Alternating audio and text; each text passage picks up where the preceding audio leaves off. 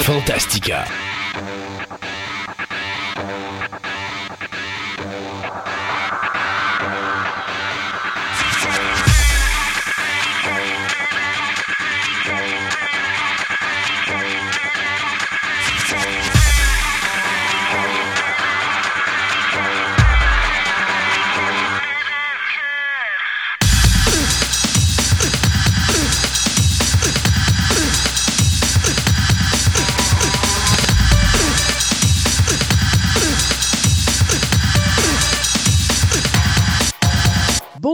Mesdames et messieurs, bienvenue à cette nouvelle édition de Fantastica. Mon nom est Christophe Lassens et de l'autre côté de la galaxie se trouve mon ami Sébastien Côté. Salut Sébastien.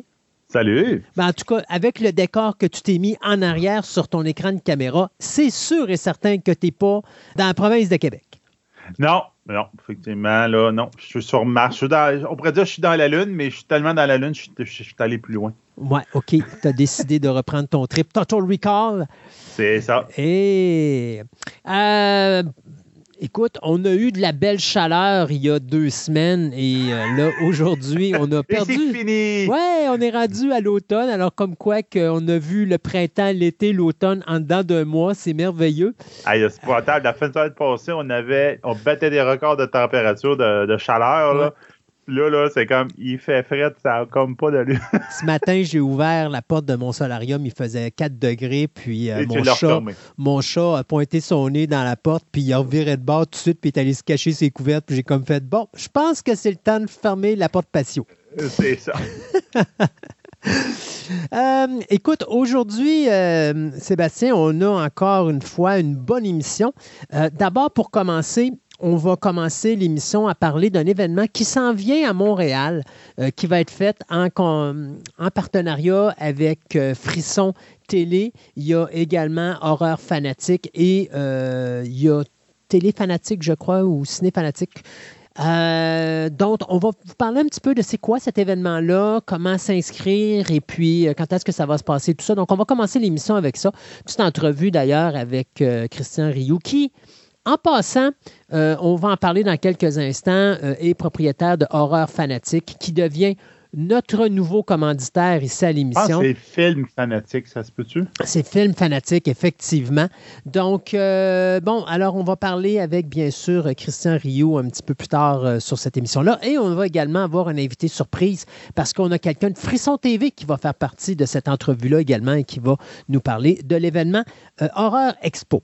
Euh, aussi, bien, moi, je vais vous parler figurines. Ça fait longtemps que je ne vous ai pas parlé de figurines. Ça fait que j'avais le goût de vous casser les oreilles aujourd'hui avec ça.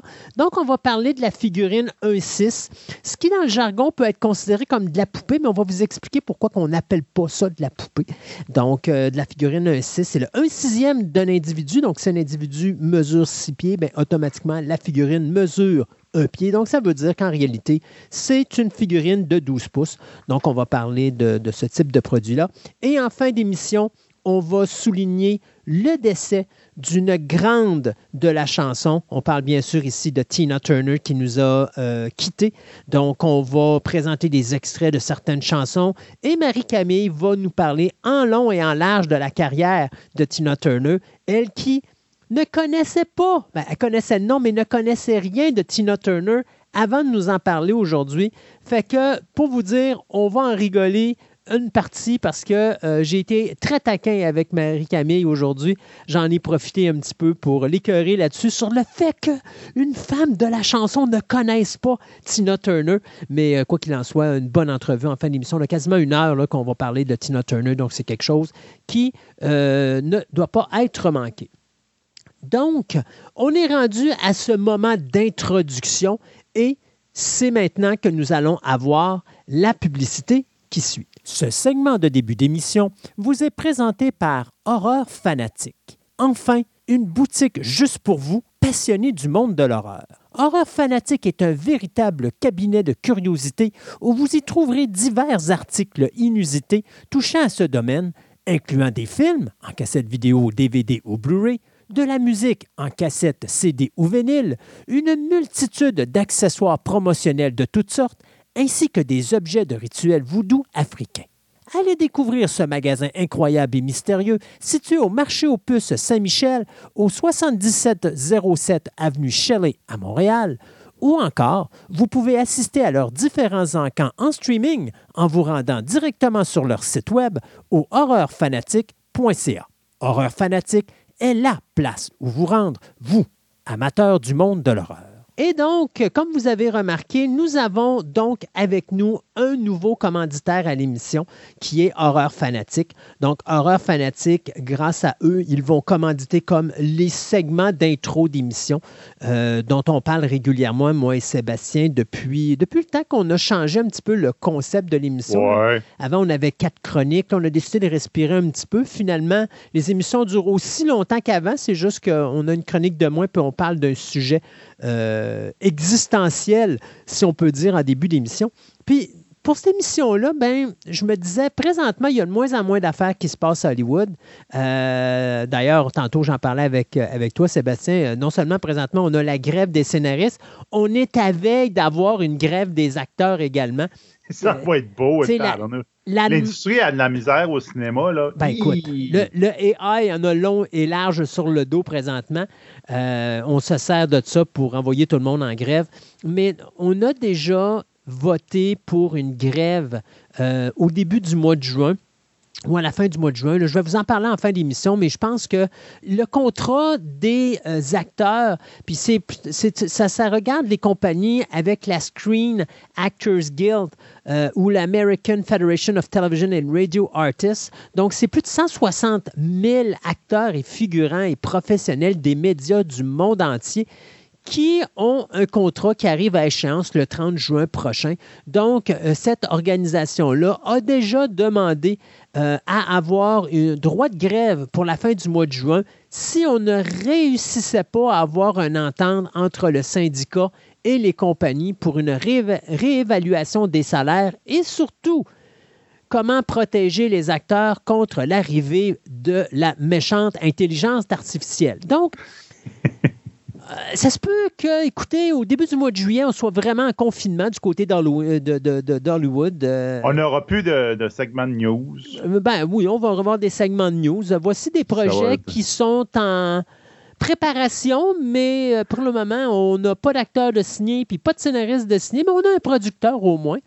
Euh, mais non, c'est sûr qu'effectivement, là, on en remarquera que les nouvelles vont ralentir beaucoup probablement dans les prochaines semaines, voire les prochains mois, parce que si effectivement la grève explose, ouch, ça va faire mal à Hollywood, vrai. Une deuxième pandémie en dedans de cinq ans, et ce euh, c'était pas une pandémie euh, au niveau de notre santé, ben, pas physique, mais ça va être une pandémie au niveau de notre santé mentale. Mais on va s'en sortir par chance, il existe encore le cinéma des années 70 et 80, ce qui nous permet de revenir en arrière et d'écouter du très bon cinéma. Ceci dit, je me suis dit, vu qu'il n'y a plus rien à parler parce que, bon, euh, ça se taboche plus nulle part à Hollywood, puis il n'y a plus de gros projets, puis il n'y a pas de gros produits ou de grosses affaires qui sont importantes à parler, et que Sébastien a pratiquement euh, canardé et coulé tous les sujets dont on pouvait parler dans la dernière émission. il en restait. Oh, il, en, reste encore. OK. On va se garder pour la prochaine. On peut encore en couler d'autres, il n'y a pas de problème. Oui, c'est ça. Euh, ben, regarde, en parlant de ça, bon. Euh, si ceux qui ont Apple, allez voir Silo. OK. À date, c'est une très bonne série, euh, genre futuriste, pas, futuristique, post-apocalyptique, mettons, là, mais, mais sinon, c'est intéressant. À date, là, c'est très, très bon. C'est. Je te dirais, c'est étrange la manière comment c'est tourné. Tout de suite, le premier épisode, et tu dis Ah, c'est ça mon protagoniste après le fin des premiers épisodes, tu fais Ah non, c'est pas lui. C'était pas lui. Ah, là, ah, ah, non, c'est pas lui encore. c'est étrange, mais c'est bien fait. Puis il y a un beau mystère. J'ai hâte de voir la, la, en tout cas, la suite. La suite. Moi, ça me fait penser un petit peu à la série How the West Was Won qui avait été faite dans les années, je crois, fin des années 70, au milieu des années 70, où est-ce que, justement, c'était l'évolution du Far West. Fait que tu commences ta première émission, puis tu as des membres d'une famille, puis après trois émissions, ils sont toutes morts, puis là, tu viens de tomber dans la deuxième génération. Fait que finalement, pas mal à ça. quand tu finis tes quelques 20 ou 30 épisodes, tu as passé par je sais pas trop combien de générations, puis tu n'as pratiquement pas d'acteurs qui sont restés du début à la fin. Donc, euh, c'est ça. Alors, ça me fait penser un petit peu à ça. Mais non, je, me disais que ça serait une bonne opportunité, justement, vu qu'on a un nouveau commanditaire avec euh, Christian Rioux et euh, Horreur Fanatique je me dis que ça serait peut-être intéressant euh, d'en parler un petit peu de ces commanditaires-là. C'est rare qu'on le fait, de prendre le temps d'arrêter puis de dire merci beaucoup à ces commanditaires et surtout souligner leur importance. Parce que c'est le fun pour vous d'écouter Fantastica, mais Fantastica, vous l'écoutez parce qu'on est capable de le mettre à un endroit où est-ce que les émissions peuvent rester. Donc, si vous voulez ben réécouter des vieilles émissions, elles sont toutes à la même place, mais bon, ça nous prend un emplacement. Euh, donc, il faut payer l'emplacement web pour mettre ces émissions-là euh, en ondes. Je te dirais, en plus, c'est plus problématique que nous autres parce qu'il faut qu'il y ait un site qui soit capable de faire du streaming. Exact. Pas de 10 minutes à, X personnes aux deux semaines. Non, c'est 3 heures pour X personnes aux deux semaines on sort automatiquement du créneau gratuit, là, qu'on ne peut pas faire ça. exact. Et en plus, bien, ça nous prend un nom de domaine. Parce que si on veut que les gens euh, trouvent facilement notre émission, ben vous n'irez pas sur, mettons, je ne sais pas, moi, Vidéotron, euh, euh, slash Christophe Lassens, slash Sébastien Côté, slash Fantastique, slash Radio Web, slash .qc.ca. À un moment mm-hmm. donné, ça va être long à trouver ça. Alors d'avoir fantasticaradioweb.com, ça nous prend un nom de domaine. Donc, ça nous prenait dès le départ des commanditaires. Et on a deux commanditaires qui sont avec nous depuis le tout début de cette aventure, qui sont bien sûr euh, TPM, la boutique du collectionneur, qui est à Fleur de Lys, et il y a également Vidéo Centre-Ville, qui est sur Marie de l'Incarnation, qui est probablement, si je ne me trompe pas, le dernier club vidéo de la ville de Québec. Euh, pas mal. Pas mal sûr. Il ne reste plus personne quasiment. Et ah, non, non, non, Et Patrice a cette. Euh, c'est un gars de cinéma, Patrice. Moi, puis Patrice, on se connaît depuis que j'ai fait de la télévision communautaire au début des années 90. C'était mon caméraman à l'époque. Et c'est comme ça qu'on s'est connus, qu'on a appris à, à devenir euh, amis et qu'avec le temps, on a continué à se croiser puis on se perd de vue, puis à un moment donné, on se retrouve, puis on se perd de vue, puis à un moment donné, on se retrouve. Lorsqu'il a acquis euh, Vidéo Centre-Ville, ben c'est sûr que c'est devenu mon club vidéo parce que veut, veut pas. Bon, Patrice était mon ami, donc j'avais une, une, bonne personne bien placée dans un club vidéo pour me trouver ce que j'avais besoin. Et en plus, bien, lorsque j'ai commencé l'émission, ben, je lui ai demandé, écoute, ça t'intéresse-tu de participer avec Fantastica et tout, parce que j'ai besoin de commanditaires et tout. Puis il a dit tout de suite, oui, j'embarque dans le projet. Même chose pour euh, TPM, où est-ce que euh, le propriétaire euh, Jean-Pierre Sanson a directement embarqué dans ce projet-là parce que lui aussi, ben écoute, c'était une émission avec des passionnés, euh, pour des passionnés, pour des collectionneurs. Donc, ça prenait vraiment une boutique de collection. Euh, et vous allez remarquer que Horreur Fanatique est à peu près la même chose. C'est une boutique où est-ce que c'est pour des passionnés d'horreur qui veulent trouver des accessoires ou des choses en rapport avec ce domaine-là. Donc, comme on est une émission de passionnés, bien, on a trois boutiques de passionnés qui se sont joints à nous et qui nous permettent de vous offrir ce qu'on vous offre. Et donc, j'en profite de dire à M. Sanson, euh, à Patrice et à euh, Christian un gros merci de votre appui, de votre soutien, sans qui ce show-là ne serait pas possible, euh, parce que vous êtes notre énergie en arrière. Et l'arrivée de euh, notre ami Christian de Horreur Fanatique arrive à un bon moment parce que justement, moi et Sébastien, on travaille pour la prochaine évolution de Fantastica euh, qui va s'appeler, et ça c'est un, un, un, spoiler que je vous donne là, mais je ne vous en donnerai pas plus parce qu'on va laisser traîner ça pour les prochaines semaines et les prochains mois. Mais ça va s'appeler les best-of de Fantastica. Donc, on va changer de créneau un petit peu et on va s'en aller ailleurs. Où est-ce qu'on va pouvoir vous diffuser des reprises des meilleures chroniques qui vont avoir été faites? Donc, ce sera une émission d'environ une heure et demie, deux heures, qui va être une fois toutes les deux semaines, dans lequel, si vous ne vous rappelez pas des vieilles, des vieilles chroniques qu'on a passées ou des vieilles émissions, bien, on va enlever tous les segments de nouvelles, on va mélanger les chroniques ensemble. Et à un moment donné, vous pourriez avoir une émission avec une chronique qui date de 2003, une chronique qui date de 2017, puis une chronique qui date de 2020 dans le même show. De toute façon, c'est ça l'avantage avec Fantastica, c'est que les mm. chroniques sont intemporelles. Donc, ça peut vous donner l'occasion de réécouter des vieilles chroniques euh, comme si c'était la première fois, parce que je suis à peu près certain que 95, si ce n'est pas 98% des gens se rappellent même pas des autres chroniques qu'on a faites avant. Et souvent, j'ai des gens qui vont m'écrire et qui vont me dire Christophe, euh, dans telle chronique, vous devriez parler de ça. Et là, ben, euh, je leur dis ben, c'est parce que c'est déjà fait. Et c'est là qu'à ce moment-là, ben, je leur suggère fortement d'aller voir notre application web parce que l'application de Fantastica vous permet d'aller voir ce qu'on a fait dans n'importe quelle chronique. Donc, ça aussi, c'est la même chose. Il faut payer pour ça. Donc, l'avantage d'avoir nos, d'avoir nos commanditaires, c'est justement d'investir dans ces petits programmes-là qui nous permettent justement euh, de donner quelque chose qu'aucun autre podcast vous donne. À ma connaissance, on est les seuls à avoir une application qui vous permet de voir tout ce qui a été fait précédemment. Euh, et également, ben, c'est ce qui va nous permettre là, à l'automne de vous arriver avec cette nouvelle euh, version de Fantastica, cette nouvelle mouture exactement de l'émission. Ça ne sera pas du neuf, ça va être du rétro, mais savez-vous quoi? Des fois, c'est le fun de réécouter du rétro. Surtout, oh, c'est ça, puis surtout de la manière dont ça va être monté. Donc, c'est peut-être quelque chose qui va être aussi plus accessible pour le monde. Je pense qu'on va trouver ici, avec ce nouveau format-là, un tout nouvel auditoire. Donc, merci beaucoup les auditeurs, mais surtout merci beaucoup les commanditaires. Et j'ai une demande à faire aux, auditeurs. Je sais que des fois, j'ai certains auditeurs qui viennent me voir chez TPM euh, ou qui vont voir Patrice à Vidéo Centre-Ville, des choses comme ça. J'apprécie beaucoup quand des auditeurs vont encourager nos commanditaires parce que c'est sûr que les commanditaires, quand ils voient qu'il y a des gens qui écoutent Fantastica Radio Web puis qui viennent dans leur magasin, ben eux autres, ils se disent la promotion ou la publicité qu'on fait pour ce show-là rapporte.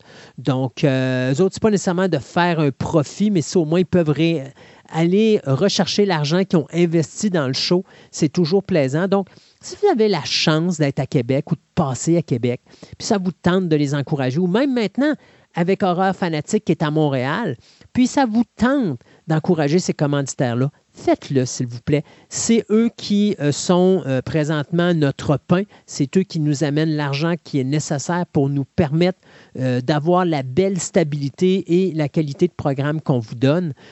donc, que ce soit TPM, la boutique du collectionneur, ou TPM OB Collection, comme il s'appelle maintenant, avec leur nouveau magasin à fleur de liste, ou encore Vidéo Centre-Ville, qui, lui, réussit à survivre dans ce monde incroyable qui est dominé par le streaming, et aussi Horreur Fanatique, qui, eux, ben, c'est une boutique qui touche au domaine de l'horreur, mais également font des encans euh, vraiment spécial en passant. Si vous n'avez jamais participé à un encan de, de, Horreur Fanatique, ça vaut vraiment la peine. Des fois, vous allez trouver des objets que vous ne croirez pas euh, qui, existaient. Et euh, Christian est très fort. Il fait le tour, je pourrais dire, du monde entier pour aller trouver des, des choses que vous ne trouvez pas ailleurs.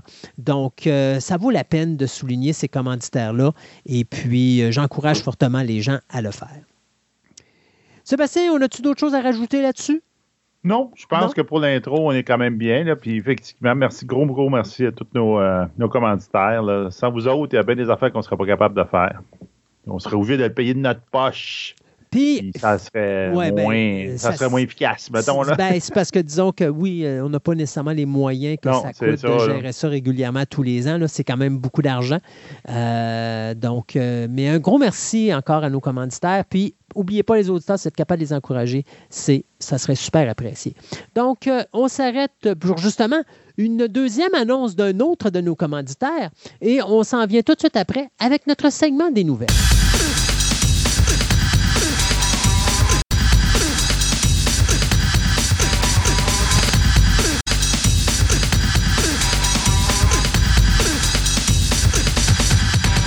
Ce segment de nouvelles vous est présenté par Vidéo Centre-Ville, le plus grand club vidéo répertoire de la ville de Québec.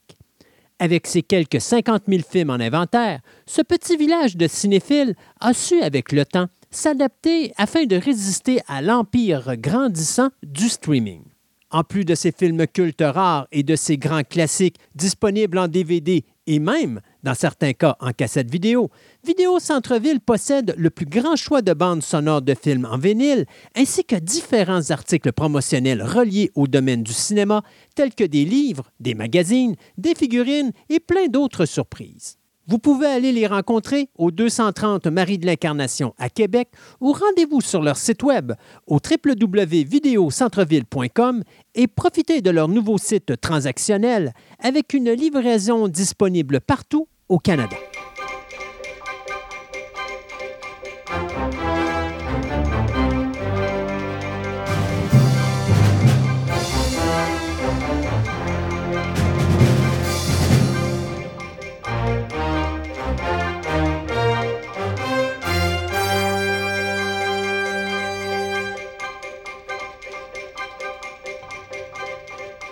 Et pour commencer ce segment de nouvelles, eh bien, on va vous parler de décès et Dieu sait qu'il y en a beaucoup.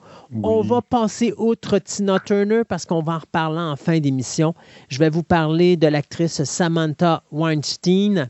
Samantha Weinstein qui est décédée le 14 mai dernier des suites d'un cancer des ovaires. Euh, écoute, ceux qui se demandent c'est qui cette femme-là, parce que euh, moi, je trouve que c'est une nouvelle qui est triste. C'est une jeune actrice canadienne qui avait à peine 28 ans, qui nous a quittés. Donc, euh, elle fait du cinéma et de la télévision depuis l'âge de 8 ans. Elle a commencé sa carrière en 2003 et elle nous a quittés le 14 mai dernier, justement. Euh, elle est décédée à l'hôpital Princess Margaret à Toronto. Donc, si vous vous rappelez le remake de euh, Carrie en 2013. Elle jouait dans ce film-là. On l'a vu également euh, dans euh, The Border en 2008.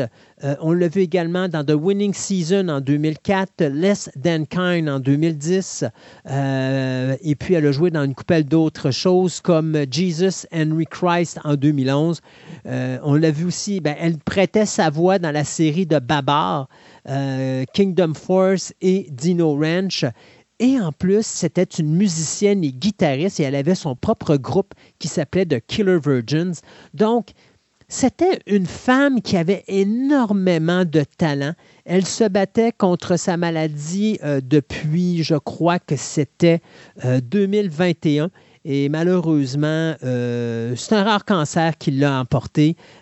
donc, une femme qui a vécu beaucoup dans ces dernières années, elle, a décidé, lorsqu'elle a appris son cancer, elle a décidé de partir à l'extérieur, elle a fait le tour du monde, elle a vécu sa vie pleinement, sans, euh, sans s'arrêter, sans ralentir. Elle s'est mariée à travers ça et tout ça. Donc, Samantha Weinstein qui nous quitte à l'âge de 28 ans. L'acteur Ray Stevenson également qui nous a euh, quittés, lui qui est décédé alors qu'il tournait un film en Italie à l'âge de 58 ans.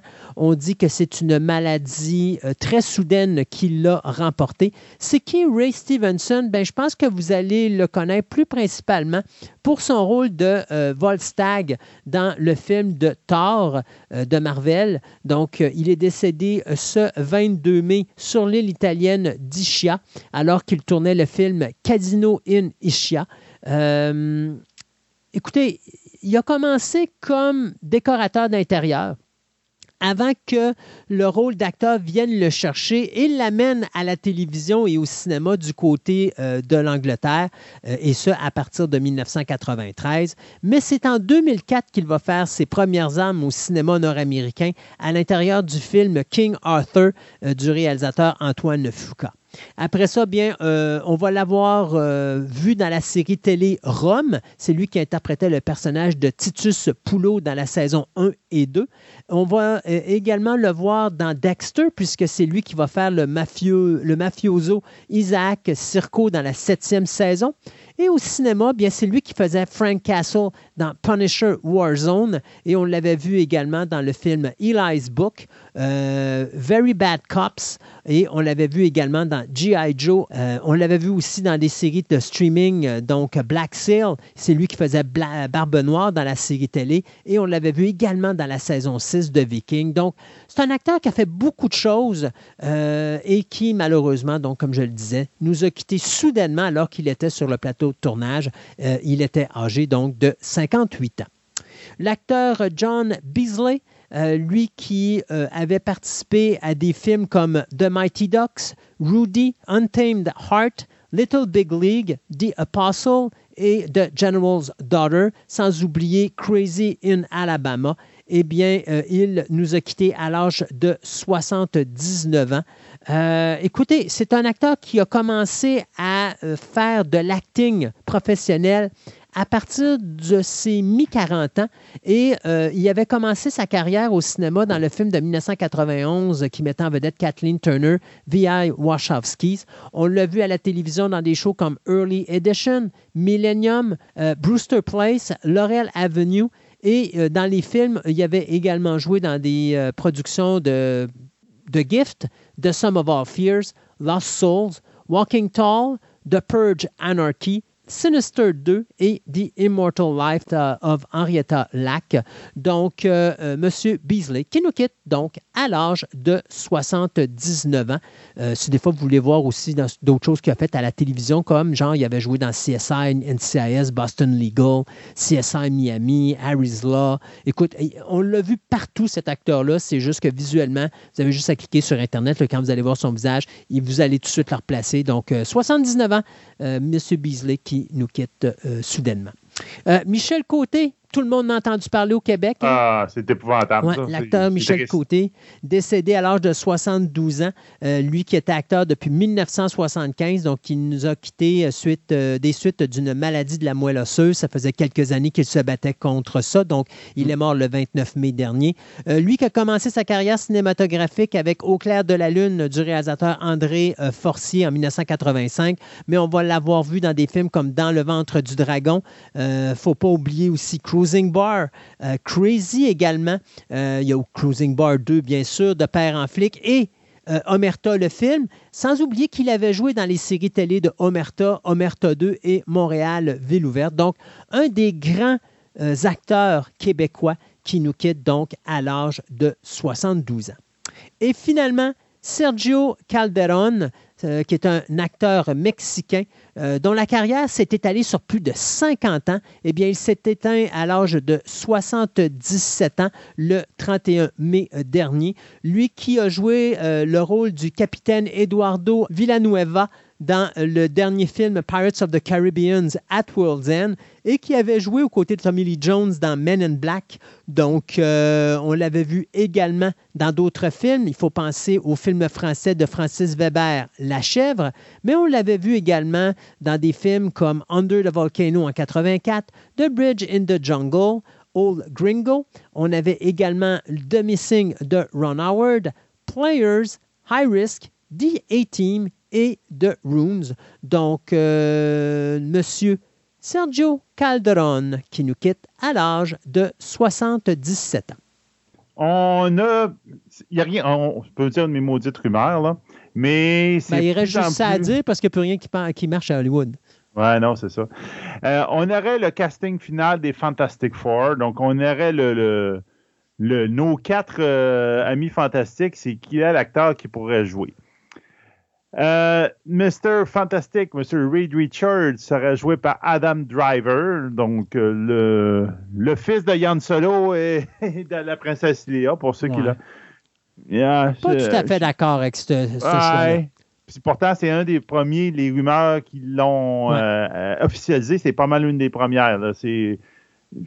Ouais, ben bon, en tout cas, c'est ça. deuxième, je ne suis pas nécessairement pas d'accord, mais je trouve qu'il ils viennent de monter le salaire de l'équipe de beaucoup. Euh, Suzanne Storm, la femme invisible, serait jouée par Margot Robbie. Donc oui, ça va tirer du monde puis tout, mais euh, ça vient de monter beaucoup le salaire de l'équipe maintenant là, parce que euh, c'est triste parce que là, si Margot Robbie prend le rôle de Sue Storm ou de Sue Richard, ça veut peut-être dire que c'est terminé pour elle le rôle de Harley Quinn, puis ça, ça me fait mal au cœur. Ouais, c'est ça.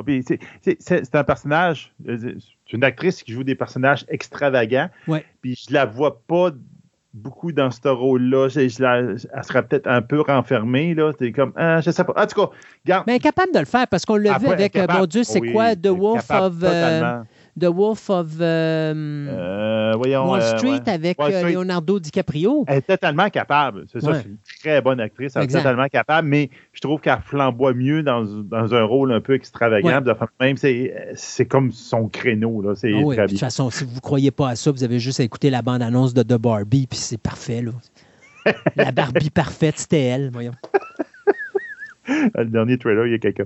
Euh, donc, euh, tu, sais, que faire sa part Barbie, là, oui. mon Dieu, vous, vous allez bientôt avoir de la difficulté à vous trouver de la peinture rose. Parce qu'à cause du film de Barbie, présentement, il y a un manque international de peinture rose, parce qu'ils ont pratiquement tout ramassé ce qu'il y avait sur le marché.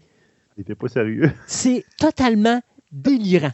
Quand j'ai vu cette nouvelle-là, j'ai dit Tu me niaises, mais pas pantoute. Ah, ça, c'est ridicule. Bon, OK. Euh, l'acteur Paul euh, Mescal jouerait, le personnage de Johnny Storm, la torche humaine. On l'a vu en tout. D'abord, on va le voir prochainement dans le second volet de Gladiator. Je connais plus ou moins l'acteur. Oui, il y a un peu une bête qui peut fitter avec le personnage. Y a-t-il une bête à, à, fesser dedans? Ouais. Ouais, bon, OK, ça va être un bon Johnny Storm. Ça va être un bon Johnny Storm. Puis, un petit peu étonnant, mais je trouve que c'est peut-être un choix extrêmement intéressant. Euh, David Deed, qui serait, jouait Ben Green, dans la, qui ferait donc la chose. Euh, on peut le voir dans le rôle principal dans la série de Snowpiercer. Euh, c'est ça, dans Snowpiercer, ou encore dans Star Trek Prodigy, où il joue un rôle. Donc, c'est un Afro-Américain. C'est un, très bon acteur, puis il a une certaine présence, et j'avoue que je le vois bien dans. Lui, je trouve que c'est un beau casting. Justement, là, il s'en va dans la diversité culturelle. Ça me dérange même pas pour ce personnage-là. Et tu te rappelles quand il y a eu. C'est bien moins marquant que pour moi, tu vas tomber à la même place que moi dans l'ancienne itération de Fantastic Four, où il avait mis. Euh, voyons comment ça s'appelait. Ben, C'était Johnny Storm était un noir. Oui, ça, mais il y avait aussi le nom, l'autre itération avant ça. Euh, c'était la femme invisible. C'était Jessica Alba? Jessica Alba, qui, avec son, son teint et son look mexicain, mais avec ses, cheveux blonds, euh, ça fait totalement pas. Là. On veut dire forcer une ethnie, garder le look du personnage. mais ça me dérangeait moins Jessica Alba que la dernière version des Fantastic Four où là, on mettait Johnny Storm en noir ou en afro-américain alors que sa sœur était blanche. Puis là, c'était demi-frère, demi-sœur. Ça marchait pas avec les Fantastic Four. Le but de Fantastic Four, c'est une famille unie, c'est pas une demi-famille. Mais tu te rappelles qu'à l'époque, je le disais, s'il y avait un personnage qu'on pouvait mettre afro-américain dans ce clic-là, ça devait être Ben Green. J'ai très hâte de voir où est-ce qu'ils vont aller avec le trucage de la chose. Parce qu'on s'entend que c'est pas le fun comme, comme, comme créature, comme personnage, mm. que tu es tout le temps en dessous d'une couche, une couche de roche. Disons-le franchement. Donc, il faut que, ça, faut que l'acteur puisse sortir à travers de ça, d'être capable de se voir. Moi, je pense qu'ils vont, faire comme Gollum. Oui, probablement. Ben, c'est ça, ils vont probablement virer full CGI. Maintenant, même dans les séries, puis tout, on est, ben, ça, on est capable, on, est, on a la technique de ça. Mais j'ai hâte de voir mm. comment ils vont s'arranger pour bien le faire sortir. Puis tout, dans la dernière itération des Fantastic Four, c'était pas si mal, là, c'est le, le, look. Alors que dans la toute première itération, avec euh, une idée de faire un costume, je trouvais que ça faisait. Ça, c'était le fun pour le personnage. Il avait l'air pesant, il avait l'air présent mais euh, il y avait la face figée dans, dans, Roche. oui, oui. Mais tu sais, moi, je continue à dire qu'on euh, on pourrait le foncer un petit peu, Ben Grimm, puis au lieu qu'il soit orange-orange, je vais mettre ben orange brunâtre un petit peu. là. C'est ça, brique, un rouge brique. Oui, exactement. Parfait. Puis je continue à dire que c'était, s'il y avait un personnage qui devait être afro-américain, ça devait être Ben Grimm. Oui, je continue à faire. Mais tu sais, je regarde la photo de la première, euh, première, mouture, la, première, ben, la première mouture des Fantastic Four. Là. Dans les années 70? Oui, ben, euh, non, pas des 70, non, pas les années 70. Donc, la deuxième euh, mouture, celle-là de, de, 2005, OK. C'est ça, Marvel un peu plus moderne, on peut dire. Excuse, mais euh, Captain America en Johnny Storm, il y avait un bon casting pour ça. Puis Reed Richards, je me rappelle pas du nom de l'acteur qu'il jouait, là, qui jouait dans une série aussi où il jouait une, personne qui mourait pas. quand il mourait, il, il, portait tout le temps dans l'eau. Je me rappelle pas du nom de l'acteur. Lui, je continue à penser que c'était le meilleur casting pour Reed Richards. il, y avait le look, il y avait la présence, puis tout et tout. Tout à fait d'accord. Euh, puis le nouveau, j'ai. Mais c'était. Attends une minute, c'était Johan, Johan Grufford, je pense. Grufford. C'est possible. Grufford, son nom, oui. Je vais le regarder pendant que tu vas, tu vas jaser de ta show, on, on, le dira. Là. Mais Adam Driver, là. Euh, je ne le sais pas. Je n'ai jamais tripé cet acteur-là, là, puis je ne le vois pas là-dedans. mais en tout cas, ben, Non, puis je comprends pas pourquoi on n'a pas repris l'acteur qui faisait le personnage de Red Richard dans euh, Doctor Strange. Euh, oui. Non, il aurait dû prendre lui. Ben oui. Il aurait dû prendre l'actrice qui allait avec dans. Ben son euh, épouse, là. Dans son épouse qui faisait là dans. Blunt il aurait dû, ces deux personnages-là, tu les prends puis tu les mets en avant, ah, donc c'est, ça, a été le couple, parfait. Puis après ça, tu mets les deux autres qu'on vient de trouver, puis tu as le casting qui look numéro un. Moi non plus, je ne comprends pas. Moi, j'ai l'impression que l'autre, il n'a pas voulu. Euh, ben, je ne sais pas si c'est lui qui n'a pas voulu ou, si c'est parce qu'il y a un horaire de, un horaire de travail ah, très ah chargé, mais euh, soyons honnêtes, moi, je pense que ça, ça aurait été la décision parfaite. Euh, parce que d'avoir d'un vrai mari et femme dans le rôle de Sue Richard et de Reed Richard, ça leur a amené une dynamique totalement différente des Fantastic Four qu'on a eu depuis la création des Fantastic Four au cinéma ou à la télévision des années 70-2000 ou le dernier qui était en 2000 c'est quoi, 2016, 2017, le dernier? Euh, dernier, je pense, c'est 2015. 2015? Ouais. Parce que le premier était en 2005. C'est Johan Grafford. Grafford, c'est ça, ouais, OK. Lui, il était parfait ah dans ce là là.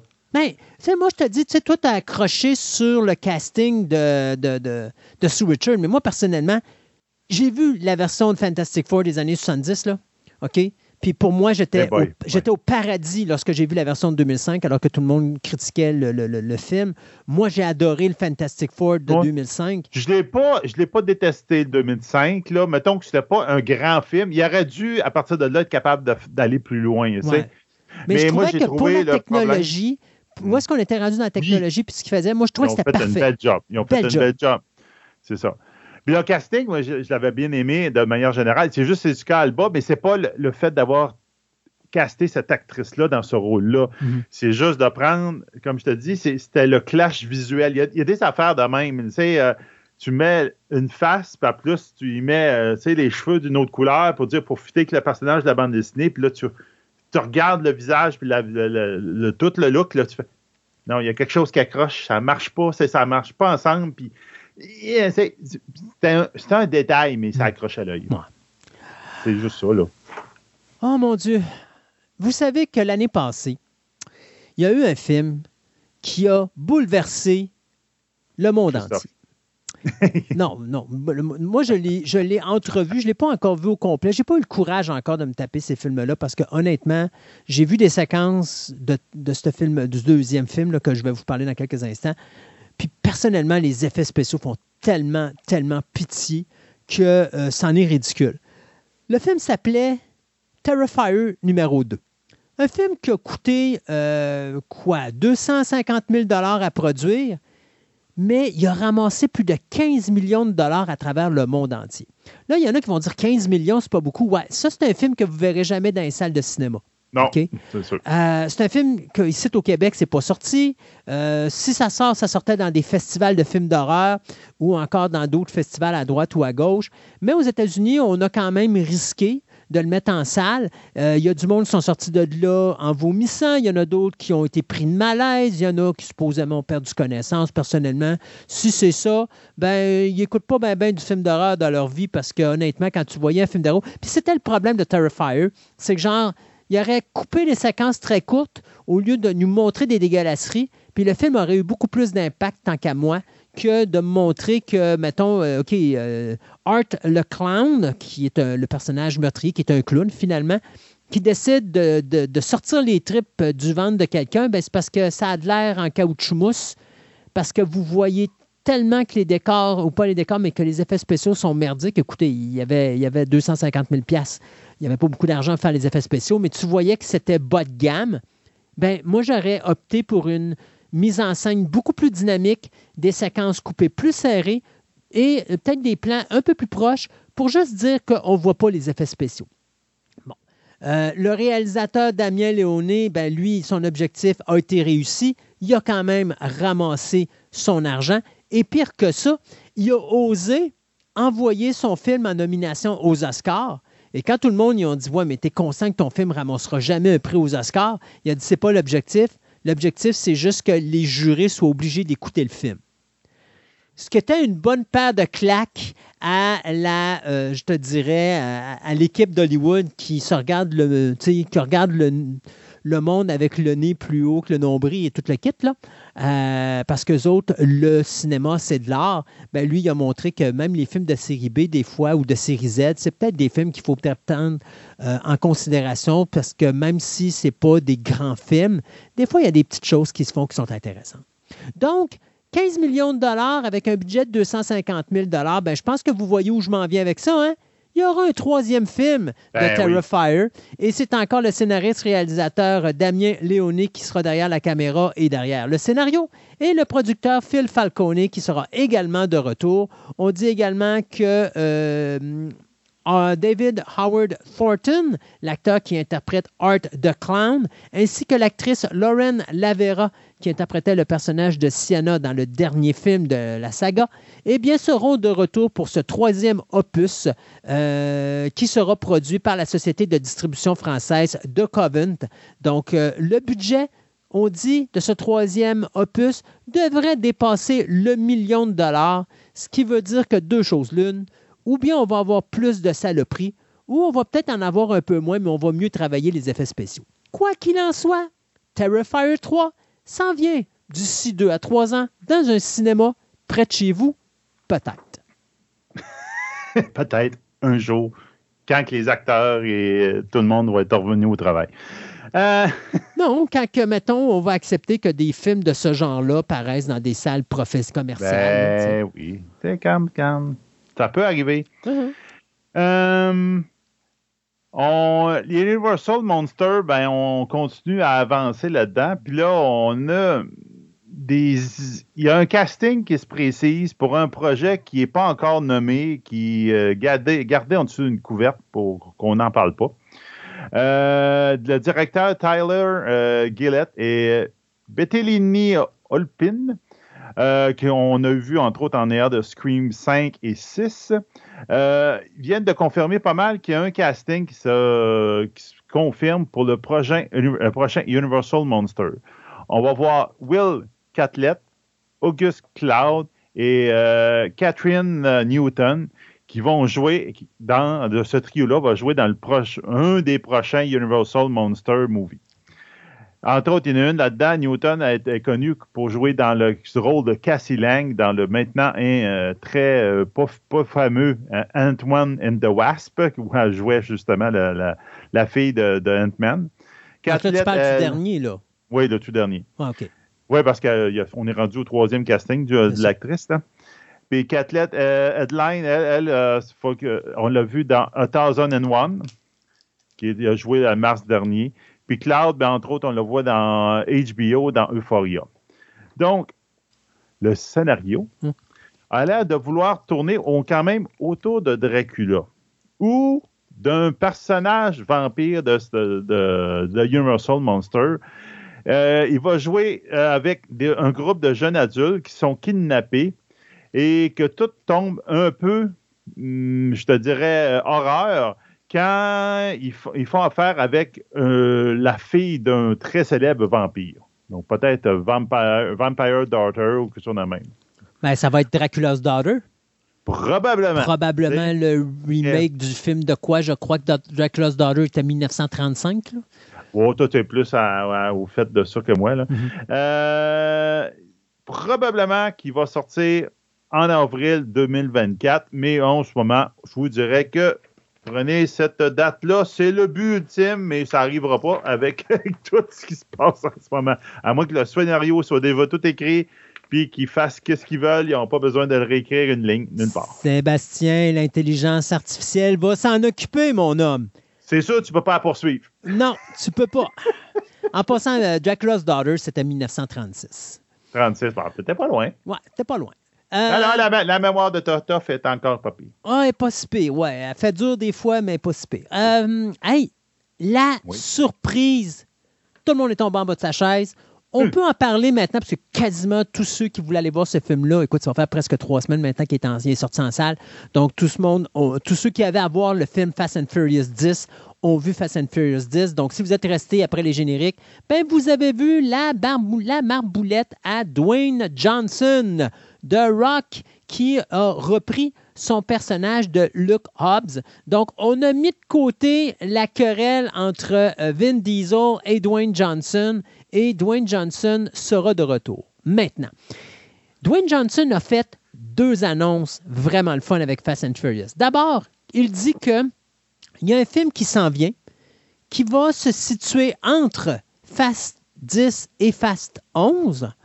Euh, puis écoute, euh, encore là, on s'entend que là, le film de euh, Fast 11 là, devrait sortir sur les écrans en 2025. Fait que ça dépend combien de temps va durer la grève. Mais techniquement, on va avoir un film uniquement avec le personnage de Luke Hobbs qui va servir de pont entre Fast numéro 10 et Fast numéro 11. D'accord? Et deuxièmement... il start un nouveau spin-off. Oui, exactement. Et deuxièmement, eh bien, le personnage de Luke Hobbs sera extrêmement important dans le prochain film de la saga. Donc, il sera présent pour la finale. Vin Diesel a gagné son combat. Alors, on vous confirme que Dwayne Johnson sera de la, de la distribution de euh, Fast and Furious numéro 11. Et en plus, on confirme également qu'on travaille du côté de Universal sur plusieurs euh, spin-offs incluant un spin-off féminin sur lequel on, je vous dirais, on planche depuis 2017. Donc, on sait que les scénaristes Nicole Perlman, Lindsay Beer et Geneva Robertson Dworet euh, travaillent encore sur le scénario. Et là, écoutez, si vous avez vu le dernier Fast and Furious, vous savez la qualité d'actrice qu'on a présentement dans cette franchise-là. On a Brie Larson, qui faisait Captain Marvel. Tu as Charlie Theron. Tu as Michelle Rodriguez. Tu as Gal Gadot qui vient de revenir dans la saga. Jordana Brewster. Daniela Melchior. Nathalie Emmanuel. Euh, Vanessa Kirby. Euh, Helen Mirren et Eva Mendez. Donc, tu prends ce staff-là et tu fais un Fast and Furious juste avec des femmes. Écoutez, moi, je suis partant parce que vous avez une équipe d'acteurs et ben, plutôt une équipe d'actrices totalement délirant à ce niveau-là. Donc, c'est un projet qui est encore sur la table, le Fast and Furious féminin. Et également, nous avons un deuxième film avec, ben, un premier film qui viendrait avec Luke Hobbs avant de voir le personnage de Hobbs arriver dans euh, Fast and Furious 11. Et il y a toujours quelque part dans les étoiles cette suite à Hobbs and Shaw numéro 2 qu'on parle depuis des années, qui mettra en vedette bien sûr Dwayne Johnson et Jason Statham. Donc, alors que Universal ne vit qu'avec la franchise de Jurassic Park et la franchise de Fast and Furious, bien on se rend compte de plus en plus que Universal veut étaler ces univers-là pour essayer d'aller chercher le plus d'argent possible avant d'être obligé de se mettre sur la planche de travail et de trouver une autre franchise qui pourrait les faire vivre. Euh, on avait entendu beaucoup de projets par rapport à Star Trek, le Flamin, mais là, il y a des choses qui, ont changé de créneau, on pourrait dire ça.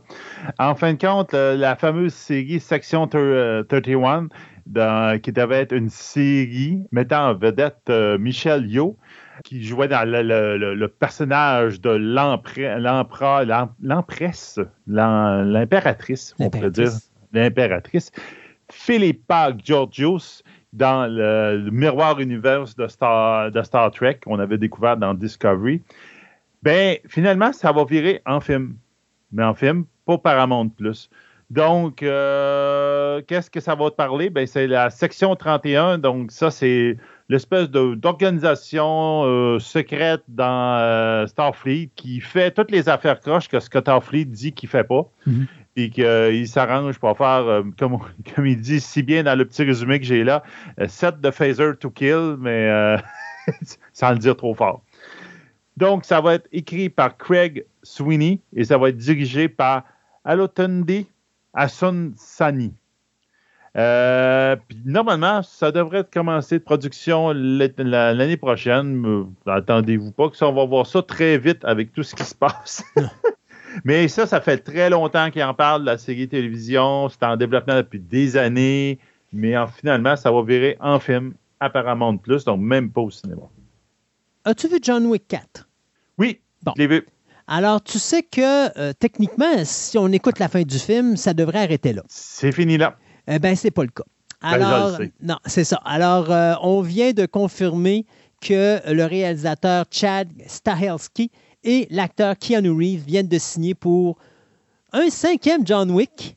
Euh, écoute, le quatrième a présentement, est présentement. Faut pas que ça commence en dans le futur, c'est plate, ils, ils vont scraper l'histoire. Peut-être, peut-être pas, on va voir. Euh, écoute, le quatrième est quand même le plus gros succès de la franchise à date. Il a quand même ramassé 430 ah millions de dollars à travers le monde entier. Fait que Lionsgate, c'est ça. Puis Lionsgate, ils sont pas fous. Là. Ils, se disent Universal, ben ils ont leur Fast and Furious, puis ils ont leur Jurassic Park. Warner Brothers ont leur Harry Potter. Euh, Paramount ont leur Indiana Jones et Bon, ben, nous, on veut avoir notre franchise. Donc, ils ont John Wick. Et euh, on, on, était déjà en train de travailler sur une série de jeux vidéo qui étaient justement des spin-offs. On sait qu'on a deux séries télé qui s'en viennent avec Ballerina, qui techniquement est sortie cette semaine, et vous avez The Continental qui sort en septembre. Ben là, on s'est dit, écoute, on va continuer au niveau du cinéma. Les films rapportent de l'argent. Et euh, confirmant ben, Keanu Reeves, ben, comme on a la grève des scénaristes, on s'est dit, sais-tu quoi? Ça va laisser le temps à Keanu de penser ses, blessures, parce que veut, veut pas, c'est extrêmement euh, physique euh, au niveau de la réalisation de ces films-là. Puis Keanu Reeves n'est pas un jeune homme. Hein. Présentement, euh, il est à peu près de nos âges. Alors, euh, Keanu, ça y prend du temps un petit peu à revenir et se refaire une petite santé et une petite beauté. Euh, surtout arrangé. Ballerina, c'est un film en passant. Je, me dis ça aussi, c'est pas une série, c'est un ben, film. Oui, c'est vrai. C'est un film mais qui sort sur les streamings, si je me trompe pas. C'est oui, je pense qu'il est streaming. C'est ça. C'est The Continental qui va être la série qui va sortir au mois de septembre. Il parle du 7 juin 2024, donc c'est pas tout de suite. C'est vraiment l'année prochaine. Ah, c'est l'année prochaine, excusez. C'est pas, c'est pas euh, dans, prochainement. Puis il parle, en tout cas, à date, il parle d'une date, là, mais c'est possible qu'il en. Que ça soit changé. OK, peut-être qu'ils ça sur streaming, peut-être qu'ils vont prendre le film, ils vont le sectionner, puis ils vont le mettre sur plusieurs. Mais moi, de mémoire, parce que euh, Continental, euh, lui, il sort en septembre. Est-ce que Continental est trois épisodes ou est-ce que c'est une série? C'est une, une mini-série un peu, je me semble. Donc, je me suis trompé entre Ballerina puis Continental. Ça veut dire que Continental serait la mini-série qui est diffusée en trois soirs et Ballerina serait un film qui serait diffusé l'année prochaine. Ça serait ça? Ouais, ça, serait, ça ressemblerait à ça. Je, suis en train de te regarder ça. Là. Alors, toutes mes excuses pour cette erreur d'information. Comme quoi qu'on n'est jamais parfait ici à Fantastica. On essaye, mais on ne l'est pas. on l'essaye bien fort, mais des fois, là, c'est ça. Ça marche pas. Euh, Continental. Oui, trois épisodes. C'est ça. Donc, je me suis trompé, j'ai inversé. Euh, Septembre 2023, à peu près, ça devrait être dans ce coin-là. Mais il n'y a pas de date officielle. Encore. Non, c'est ça. Donc, euh, c'est ça. Alors, euh, John Wick numéro 5, c'est quelque chose qui s'en viendrait au cinéma d'ici euh, quelques décennies. Oui, quelques décennies. Je vais avoir trois petites nouvelles. Non, oui, trois petites nouvelles. on a droit à John Michael Stravinsky revient chez Marvel pour reprendre du poil de la bête dans les comics. Puis il va être responsable du retour de Captain America dans la bande dessinée. Ben, il est pas Donc, mort, Captain America, il est encore là. il y a même deux séries présentement. Ben, c'est ça, mais je pense qu'il parle d'une euh, nouvelle série. Donc, je pense, je ne savais pas s'il euh, y avait des les vieilles étaient, étaient, non, Mais c'est pas encore dans le Présentement, Marvel sont fatigants pour ça. Euh, dès qu'ils changent d'équipe de scénaristes, ils changent de numérotation. Donc, si tu vois un ah. exemple, tu as eu une série, c'est je pense Daredevil, on va faire 14 numéros, puis après ça, on change d'équipe, fait qu'on recommence au numéro 1. Fait que, tu sais, des fois, tu as 10 Comment numéros. tu veux suivre ça, là? C'est impossible. C'est, là, maintenant, c'est rendu ridicule. C'est tellement difficile à suivre du Marvel. Euh, d'ailleurs, j'ai pour ça que j'ai un- une grosse batch d'auditoire qui ont juste shifté dans DC, parce que DC, c'est Ben moins oui. compliqué à suivre. Euh, oui, ils font des mini-séries, puis oui, il y a des numérotations qui, recommencent au numéro 1, mais ça arrive beaucoup moins souvent qu'avec Marvel. Marvel, c'est rendu régulier. Là. Thor va recommencer encore au numéro 1. Tu sais, ça, ça arrête pas. Là. Fait qu'à un moment donné, ça devient fatigant, ça devient impossible de continuer. Puis, n'as plus de crédibilité à avoir un. c'est plaisant d'avoir un numéro comme Détective Comic où tu es rendu au numéro 1000 quelque chose ou Action Comic qui es rendu au numéro 1000 quelque chose. Tu plus ça maintenant dans le comic. C'est plate. Euh, tu n'as pas, pas d'histoire. Tu plus rien. Fait que c'est triste. Moi, j'ai j'ai de la misère avec ça. Mais en tout cas, Ouais, c'est ça.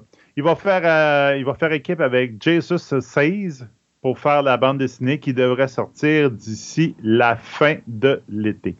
Euh, Blade Runner, la série, euh, en ce moment, il parle que c'est minimum retardé de un an et n'ont pas été annulés, au moins dans la, dans la vague des, euh, de la grève des, écrivains, des, scénaristes. Mais ils disent minimum, on leur retarde d'un an. Donc, attendez-vous pas de l'avoir tr- très, très vite. L'autre nouvelle que j'ai aussi, c'est Mark Hamill qui dit que moi, si vous voulez mettre un autre acteur pour vous mon rôle de Skywalker, ça me dérange même pas. Je dis, vous me frustrez pas parce que puis là, le monde dit oui, mais tu veux pas jouer l'entre-deux pour voir qu'est-ce qui se passe après. euh, Non, tout a été compté là-dessus. Moi, je non, Je- moi j'ai pas, j'ai pas de besoin de compter plus l'histoire de, de ma de Luke Skywalker pour la suite. Donc, regarde, pense que ça aurait été. Je trouve que c'est un bel hommage qu'ils ont fait à Marc Hamill, puis un beau fan service qu'ils ont fait dans des. euh, dans le Mandalorian. Mhm. Mais il aurait toujours dû faire comme la rumeur disait qu'il voulait recaster avec un autre, un autre, perso- un autre acteur qui y ressemblait beaucoup. Puis effectivement, il ressemble. Je ne me rappelle pas du nom de l'acteur, ça ne me revient pas. Là. Mais il aurait dû probablement aller là. là. Je pense que ça aurait été moins de troubles puis tout. Mais bon, ils ont fait un peu de fan service, c'est correct. Mais à un moment donné, il faut passer à d'autres choses. Tu veux continuer à faire du fan service avec Skywalker, ben, trouve-toi un autre acteur, parce que lui, il trouve que, ah non, regarde, ça vaut pas la peine. là. Moi, là, je moi, pas de- moi, moi, je pense tant, qu'il n'y a plus de fun. tant que tu ne fais pas un Luke Skywalker qui est en canne comme Yoda, là, t'es correct. T'es Ouais. correct. Quand tu seras rendu avec une canne, on en reparlera. Euh, Anna de Armas, Jude Law, Alicia euh, Vikander et Daniel Brühl sont les quatre acteurs qui ont été signés pour le prochain film de Ron Howard, qui va être un suspense de survivance, qui va s'appeler Origins of the Species, qui va être produit bien sûr par la compagnie de Ron Howard, Imagine Entertainment et bien sûr la compagnie AGC Studios. Donc, c'est euh, basé euh, c'est basé pardon, sur un scénario qui a été écrit par Noah Pink. Et euh, Noah Pink, qui d'ailleurs avait écrit le scénario du film Tetris. Et on dit que le tournage devrait débuter vers la fin de la présente année en Australie, si bien sûr la grève des scénaristes change rien là-dedans. Euh, donc, l'histoire, ben, c'est bien complexe. hein. C'est un groupe de personnes qui euh, se mettent à chercher qu'est-ce qu'il y a derrière le sens de la vie. Donc, on n'en sait pas plus que ça, mais ce qu'on dit, c'est que c'est un erotic and darkly comic tale of murder and survival. Donc, euh, Species, ça devrait voir le, ben, ça devrait voir le jour dans les salles de cinéma, euh, probablement d'ici la fin de 2025. Euh, ceux qui ont écouté Shadow and Bone, même s'ils n'ont pas lu les, romans de ce show-là de Netflix, ils, voient, ils savent qu'il y a les personnages qui s'appellent des Six of Crow, qui sont, en fin de compte, ils ont l'air un peu étranges dans l'histoire, un peu comme à part. Puis, effectivement, c'est des personnages qui viennent d'une autre série de livres dans le même univers qui s'appelle The Six of Crow.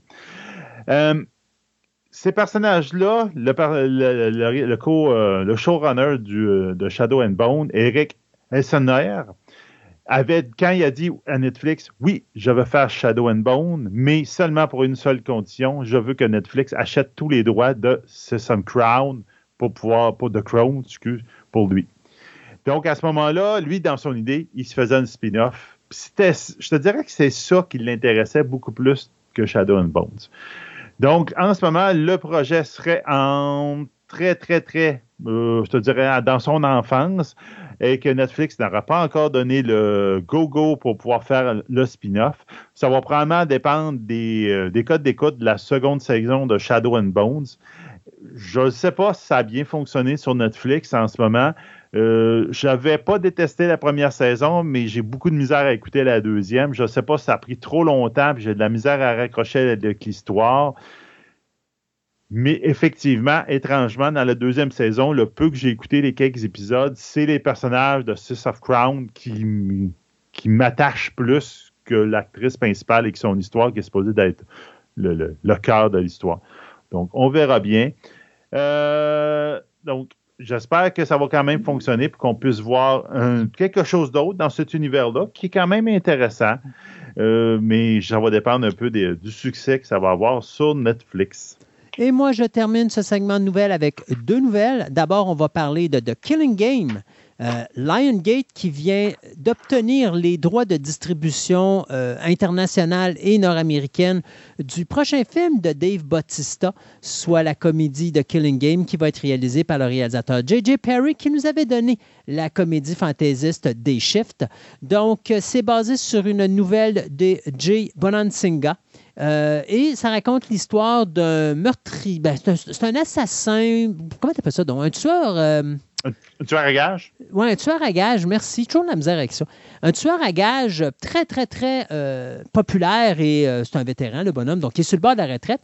Et à un moment donné, il se ramasse chez le docteur et le docteur lui dit ben, Tu as une maladie et il te reste tant de temps à vivre. Fait que Dave Bautista, ben, il décide, lui, qu'il ne veut pas souffrir parce qu'il paraît que la maladie qu'il a ben, va être très souffrante. Alors, il décide de euh, mettre une mise à prix sur sa tête. Sauf qu'à un moment donné, ben, il reçoit un téléphone après que la mise à prix a été faite. Puis là, le médecin lui dit ben, On s'excuse, on s'est trompé de dossier. Euh, finalement, toi, tu es en pleine santé. C'était une autre personne qui était atteinte de la maladie en question. Et là, ben, Dave Bautista essaie d'annuler son, euh, son contrat, mais il n'est pas capable. Alors, il y a une quantité industrielle de tueurs à gages qui cherchent à avoir tout simplement sa peau pour aller chercher le grand montant d'argent qu'il a lui-même mis sur sa propre tête. Donc, ça va être une série télé qui va être écrite par les euh, scénaristes de ben, des films de X-Men, c'est Rand euh, Ravish et Simon Kingbird. Et puis, on disait que le tournage devait débuter cet été. Bien sûr, ça, c'était avant la grève des scénaristes. Restera à savoir si ça va encore rester comme ça. Mais une chose est sûre, Dave Bautista et Jonathan Mesner sont producteurs exécutifs de cette série-là. Et c'est quelque chose que j'ai bien hâte de voir. L'autre nouvelle que je voulais vous dire, bien, ça s'appelle Mod versus Mod. Donc, Warner Bros. Distribution vient de gagner un bidding war contre d'autres studios pour aller chercher ce film d'action qui va mettre en vedette nul autre que Angelina Jolie contre Halle Berry. Donc, c'est oh. ouais, c'est ça. Donc, euh, deux grandes actrices qui ont des styles vraiment différents euh, au niveau film d'action, mais que quand même, ça reste à même d'être quelque chose de drôle à voir. Donc, c'est Roseanne Liang qui doit réaliser le film, basé sur un script de Scott Mosier. Et c'est bien sûr Halle Berry et Angelina Jolie qui vont être productrices de ce film aux côtés de Joe Roth. Donc, Warner Bros. vient de ramasser les droits pour Mod versus Mod. Maintenant, qu'est-ce qui reste à faire pour mettre ce projet-là en vie? Ben, tourner. Mais on ne peut pas tourner s'il y a une grève des scénaristes. Et peut-être, dans un futur rapproché, une grève des acteurs. Donc, on verra ce qui va se passer avec mode versus mode, mais une chose est sûre, c'est quelque chose qui s'en vient probablement pour 2025-2026. On s'arrête pour euh, nos chroniques et on vous revient en fin d'émission avec nos nouvelles express et tout ce que Sébastien a eu le courage de mettre sur notre Twitter.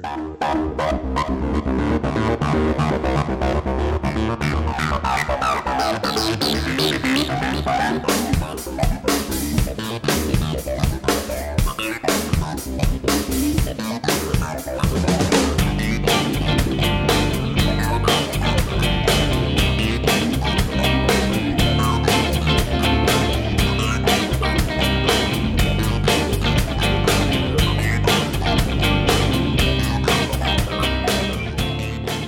Le 8 juillet prochain aura lieu au Centre communautaire Petite Côte à Montréal un événement qui s'appelle Horreur Expo. Et j'ai la chance d'avoir avec moi euh, deux personnes qui vont nous parler de cet événement-là, soit euh, Christian Rioux de Horreur Fanatique et euh, bien sûr Sylvain Gagné de Frisson TV. Bonjour, messieurs. Bonjour. Bonjour. Donc, on parle d'un nouvel événement puisque je pense que Horreur Expo va en être à sa première édition. effectivement, Christophe, ça va être la première édition. Euh, puis euh, c'est une lancée. C'est pas une édition qui veut compétitionner avec personne. C'est vraiment une édition assez spéciale basée sur l'horreur, euh, avec des exposants au niveau des objets d'horreur. On va avoir des conférenciers, on va avoir un encamp en soirée, il va y avoir du cosplay, il va y avoir de la musique. C'est vraiment un, événement assez complet.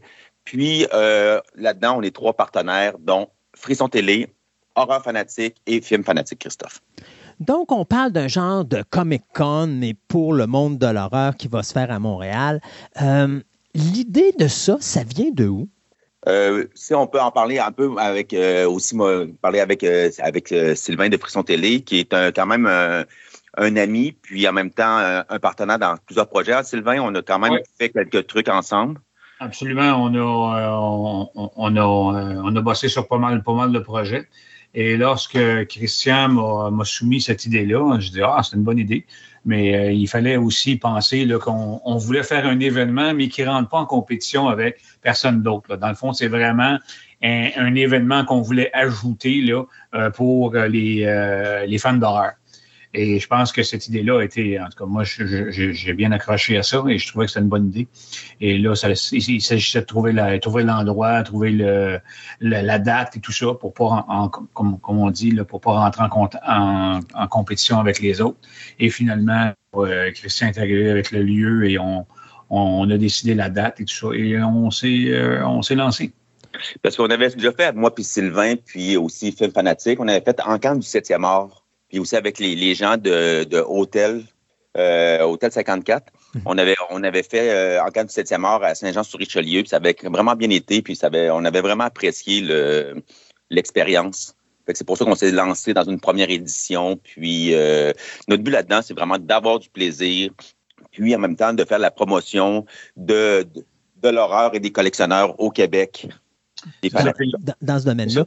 Oui, puis qu'est-ce qui est le fun, c'est que euh, c'est vraiment une journée complète. Là. Mm. Euh, il y a les, marchands, il va y avoir des conférenciers à compter de, 13 heures. Il y a un Lancan qui est en début de soirée. Après ça, il y a, le côté divertissement qui va, il va y avoir des bands qui, euh, qui, qui, vont jouer et tout ça. Là. Donc, c'est vraiment une journée complète, là, je pense, là, pour les amateurs, là, ah, les amateurs d'horreur. Effectivement, là. À ma connaissance, c'est un premier événement dans le domaine de l'horreur type convention, parce que je ne pense pas qu'il y ait eu de ça à Montréal. On parle souvent de convention science-fiction, mais horreur vraiment dirigée dans ce domaine-là, c'est, je pense, une des premières.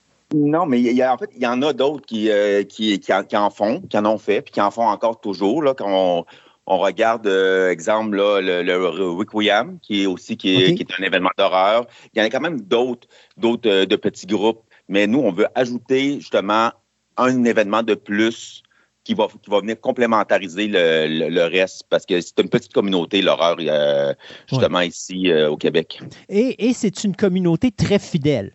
Euh, soyons honnêtes. Ah. C'est, contrairement, contrairement à d'autres domaines, c'est les gens qui aiment l'horreur demeurent des passionnés d'horreur.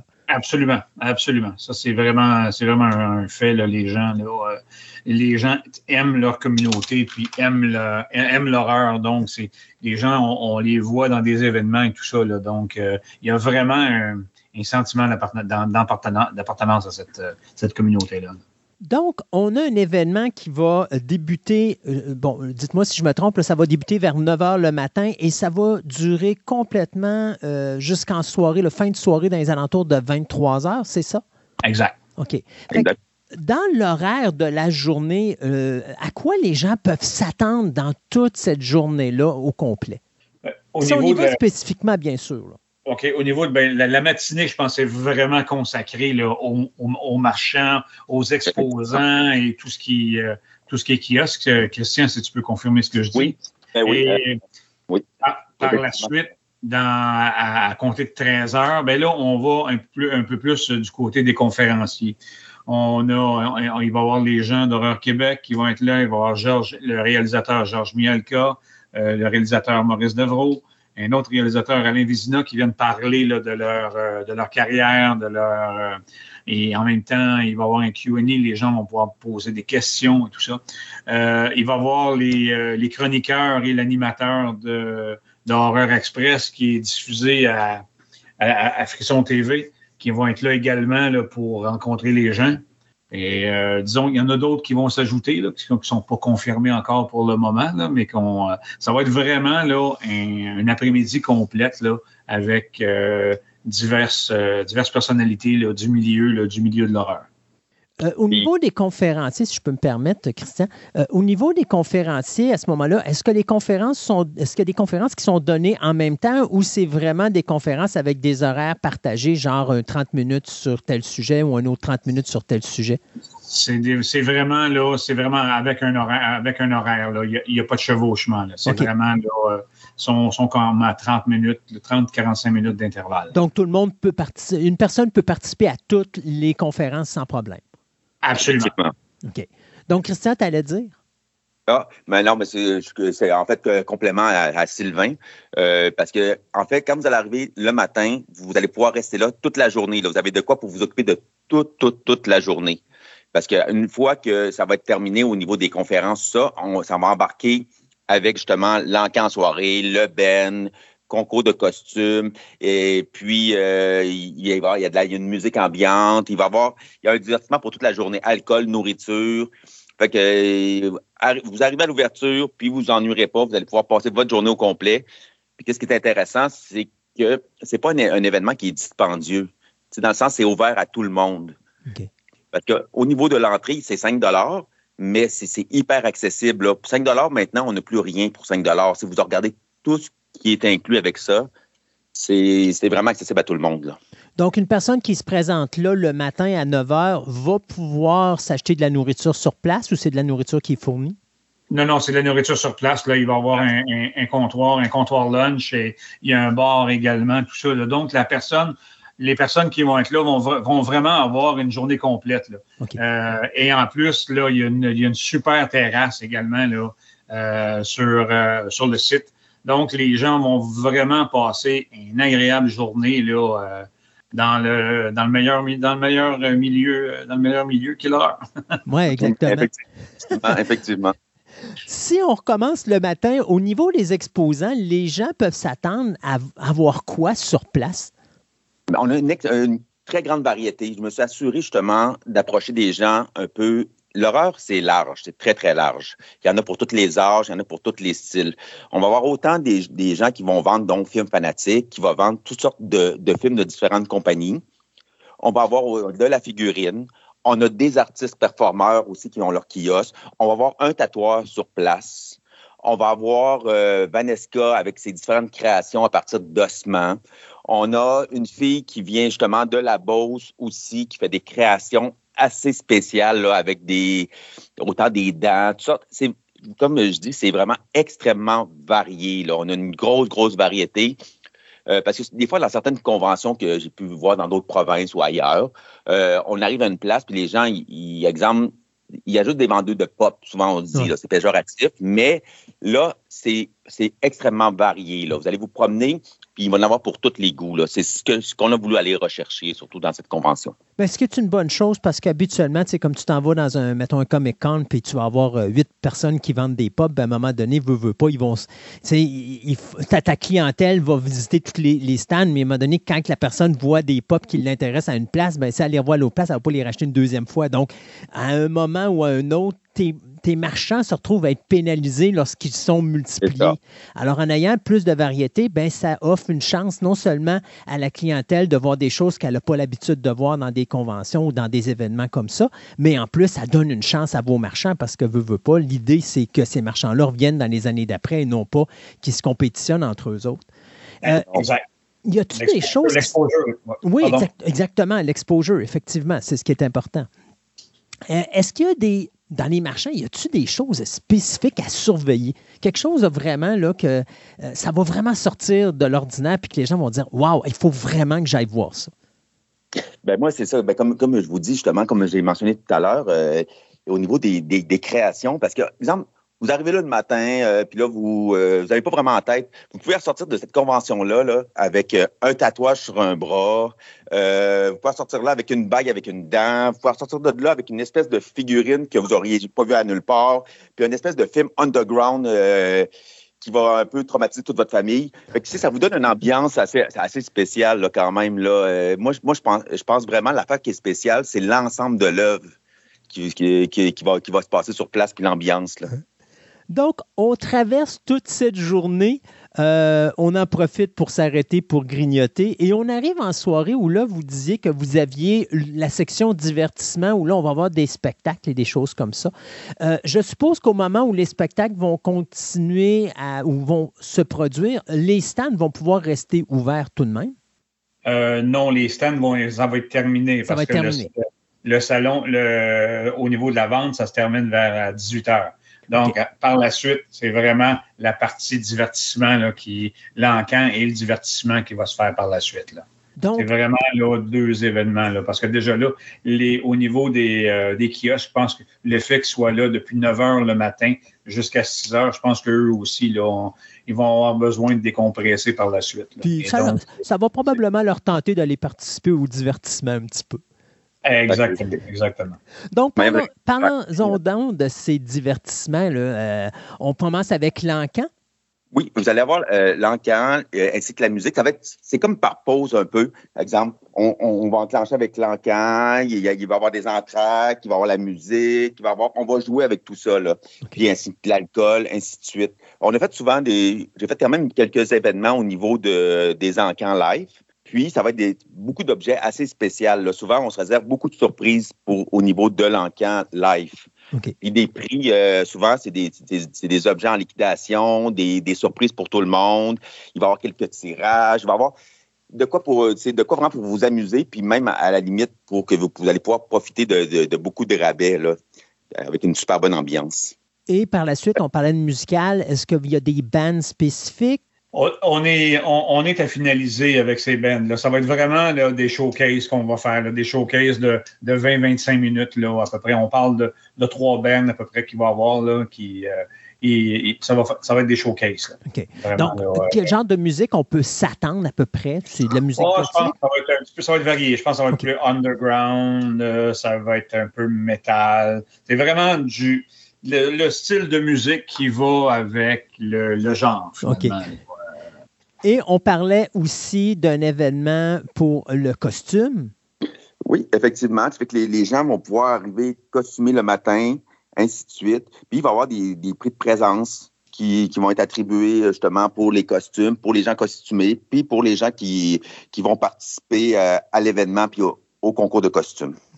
Donc, quelqu'un qui veut embarquer justement dans ce, euh, cet événement puis qui veut justement participer au concours de, costumes, euh, je suppose qu'en arrivant, il y a des emplacements où ils vont pouvoir s'inscrire ou est-ce qu'on doit s'inscrire à l'avance sur le site web, des choses comme ça? Comment ça fonctionne exactement? Non, non, c'est, ben, ça c'est simple. C'est comme dans les Comic-Con comme un peu partout. C'est qu'à un moment donné, on va, il va y avoir comme une espèce de parade. Euh, on va, on va appeler tous les gens costumés à, se rendre dans le, salon qui est sur le côté. Ils vont comme parader, puis les, puis les, les gens vont leur, vont leur attribuer des cotes, puis euh, on va leur donner un prix de présence en fonction de, de leur costume et de leur investissement, euh, de leurs efforts. OK. Est-ce qu'il y a d'autres choses qu'on voudrait rajouter euh, sur l'événement Horreur Expo?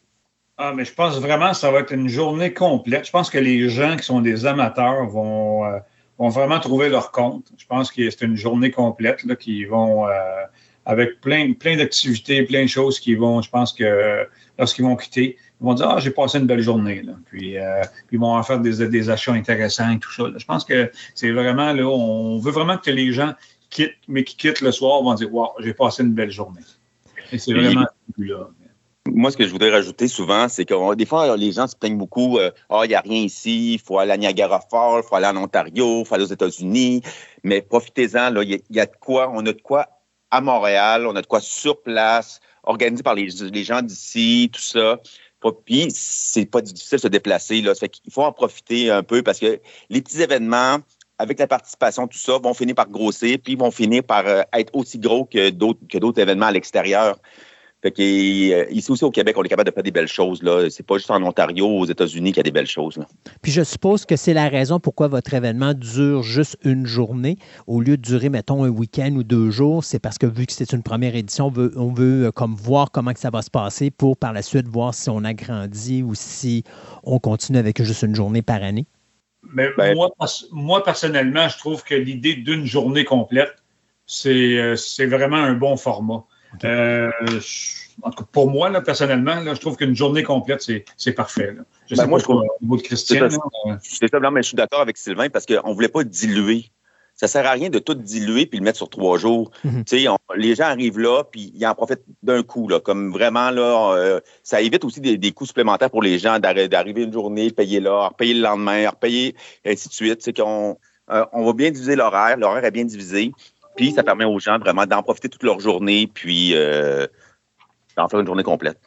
Pour les... oui, excusez, vas-y. l'idée aussi des exposants, parce qu'à un moment donné, c'est pas drôle pour eux non plus là, euh, d'être là deux jours de temps. Là. Donc, le, le fait d'être là une journée complète, puis les gens, euh, les gens sont là, ils sont présents. Puis, euh, je pense que c'est tout le monde, tout le monde y trouve son compte. Donc, Effectivement. Pour les gens de l'extérieur de Montréal, le centre communautaire Petite Côte, ça se trouve à quel endroit exactement? Euh, c'est aux inter... c'est sur la rue, c'est sur la rue Lafont. C'est vraiment dans un quadrilatère où il y a plusieurs, euh, plusieurs stations de métro, euh, réseau d'autobus. Là, disons, là, on est vraiment situé entre le métro Saint-Michel, Joliette, Rosemont et L'Angelier. Okay. C'est vraiment là, ça, c'est. On est central. On est vraiment central. C'est vraiment entre Rosemont et Dandurand, là, sur la rue Lafont. Là. C'est dans, dans le près de Saint-Michel. C'est vraiment, c'est vraiment facile euh, de, de, de, de s'y rendre. Le stationnement n'est pas nécessairement facile, mais c'est comme toute place, tout endroit à Montréal. Mm -hmm. Mais euh, au niveau du transport en commun, c est, c est, le, le, le, secteur est vraiment bien, bien, bien desservi. Donc, pour quelqu'un qui viendrait de l'extérieur de Montréal, vous leur suggérez d'aller se stationner à un endroit, puis après ça, de prendre le, le le service oui, d'autobus ou un transport en commun? Effectivement, comme tous les autres événements à Montréal, là, euh, à Montréal maintenant, c'est, puis même dans les grandes villes, euh, c'est suggéré. Là, vous allez dans les parkings publics, vous pourrez embarquer dans le métro, puis vous vous déplacez comme ça. Il n'y a, y a, pas de stress par rapport à la voiture, il n'y a pas de stress par rapport à rien. Vous faites ce que vous avez à faire, vous rembarquez dans le transport en commun. En cinq minutes, c'est, vous êtes rendu à, à l'espace de stationnement. C'est Montréal, c'est maintenant, c'est, la, la réalité de Montréal. Mm. C'est plus simple. C'est plus simple comme ça. Puis en même temps, on, sans compter tous les bons, tous les, les, travaux, tout ce qui est. Fait qu'à un moment donné, tu te dis, regarde, tu veux mettre toutes les chances de ton bord. Je pense que le transport en commun est la, la meilleure solution. On veut gagner la paix pour passer la plus belle journée possible. Effectivement. euh, donc, si les gens veulent en savoir un petit peu plus sur euh, Horreur Expo, y a-tu un site ou une page Facebook, quelque chose du genre? Oui, il y a la page Facebook de Horreur Expo et il y a également le site Internet qui est le horreurexpo.com. Donc, c'est un rendez-vous le 8 juillet prochain au centre communautaire Petite Côte, qui est au 5675 rue Lafont, plus précisément à Montréal, de 9h le matin jusqu'à 23h euh, le soir. Donc, en quelque sorte, vous faites un gros rond rouge pour les amateurs d'horreur sur votre calendrier, car cette journée n'est pour vous qu'associé à cet événement que vous ne devez pas manquer. Euh, messieurs, un gros merci de votre. Merci, de votre... Oui? À toi. Merci à toi. Oh, merci. Ben, ça me fait plaisir, toujours un plaisir d'accueillir des fans d'horreur. Il y en a, euh, comme je disais, il n'y en a pas beaucoup, mais ceux qui sont des fans sont vraiment fidèles à ce domaine-là. Puis c'est toujours un plaisir de se parler entre nous autres. Euh, on trouve toujours une manière, de toute façon, de trouver un nouveau sujet. Je suis certain que sous peu, on trouvera d'autres raisons de se parler, euh, les trois ensemble, pour d'autres choses. Parce que vous avez de l'air à être parti à faire bien des choses dans ce domaine-là. Euh, et puis c'est vraiment plaisant de, de, voir que ça bouge. Excellent. On aime bien ça, en tout cas. On aime bien C'est sûr. Un gros merci, Christophe. Hein, hey, merci. Hein. Ça me fait plaisir, messieurs. Et puis, on se dit une prochaine fois, c'est sûr et certain. Merci. Hey, merci. Au revoir.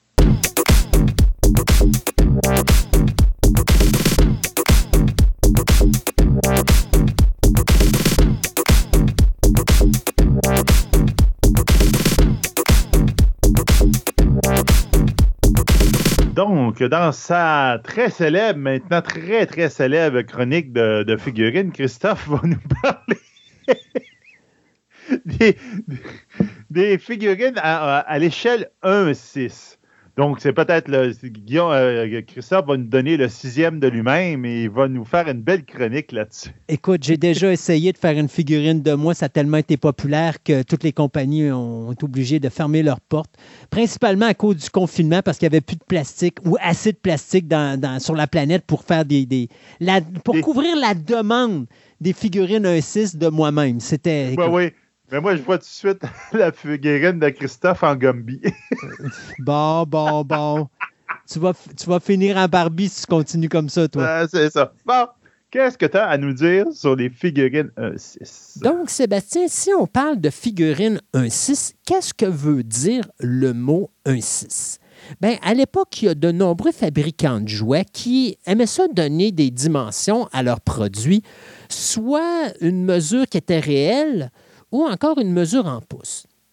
Mais à un moment donné, on a décidé d'y aller avec une mesure réelle, bien qu'avec le temps, comme les figurines sont soit assises, allongées ou penchées, ben, la hauteur n'est pas véritablement respectée. On a déjà parlé ici de format 1-1, donc c'est un format où si vous avez une personne qui est six pieds, ben, le modèle ou la figurine qui représente ce personnage-là va être un objet de six pieds de haut. Donc, si vous parlez de 1,6, bien, ça veut dire que c'est un sixième de la grandeur de la personne originale. Donc, si vous avez une personne de 6 pieds, vous tombez avec une figurine de 12 pouces. Bien sûr, comme je disais tantôt, des fois, on va y aller avec un format 1.6, mais la pièce n'est pas de 12 pouces. Elle peut être de 12 pouces avec une base ou encore elle peut être un petit peu plus haute que 12 pouces. Puis à ce moment-là, pas respecter euh, le format 1.6, mais être considéré comme étant 1.6 ou encore être un petit peu plus bas que 1.6, étant donné que si le personnage est plus bas que 6 pieds, donc 5 pieds ou 4 pieds ou ainsi de suite, bien, ça figurine va correspondre à la même grandeur. Donc, quand vous allez arriver à 1,6, ben, si la personne fait 4 pieds de haut, ben là, vous allez prendre 4 pieds puis vous allez le diviser par 6 et ça va vous donner la grandeur du personnage. Mais normalement, lorsqu'on parle de 1,6, on parle de 12 pouces de haut, au même titre que quand on parle de 1,12, ben là, on s'en va avec les figurines 6 pouces qu'on avait à l'époque, euh, que ce soit les figurines de Marvel Legends avec Hasbro ou encore même les Lord of the Rings, des choses comme ça. Puis à un moment donné, on est tombé dans le 7 pouces, donc qui ne respecte plus véritablement la tranche du 1,12. Et on a également ce qu'on appelle le 1,18 ou encore la fameuse figurine 3 pouces 3 quarts de Star Wars, mais on va beaucoup plus appeler ce genre de produit-là 3 pouces 3 quarts, au même titre qu'on n'appellera pas la figurine 7 pouces ou 8 pouces de la figurine 1,12, étant donné que le format a beaucoup changé avec le temps, mais le 1,6, lui, est demeuré. Maintenant, pourquoi on appelle ça du 1,6? C'est qu'il faut comprendre qu'à l'époque, les filles jouaient avec de la poupée. Donc, on avait Barbie, on avait des choses comme ça. C'est de la figurine 1,6. Mais lorsqu'on se rend compte de plus en plus que les garçons vont avoir ce type de produit-là, bien, on se rend compte que normalement, les parents n'achèteront pas des poupées à leurs fils. Alors, on a décidé, et c'est Hasbro qui a été pas mal euh, la, ben, la, compagnie qui va euh, amener ce produit-là, va transformer le terme poupée par terme 1-6, surtout dans le courant des années 60, où on va amener, bien sûr, la commercialisation du personnage de G.I. Joe. Donc, G.I. Joe est développé en 1963 par Stanley Weston.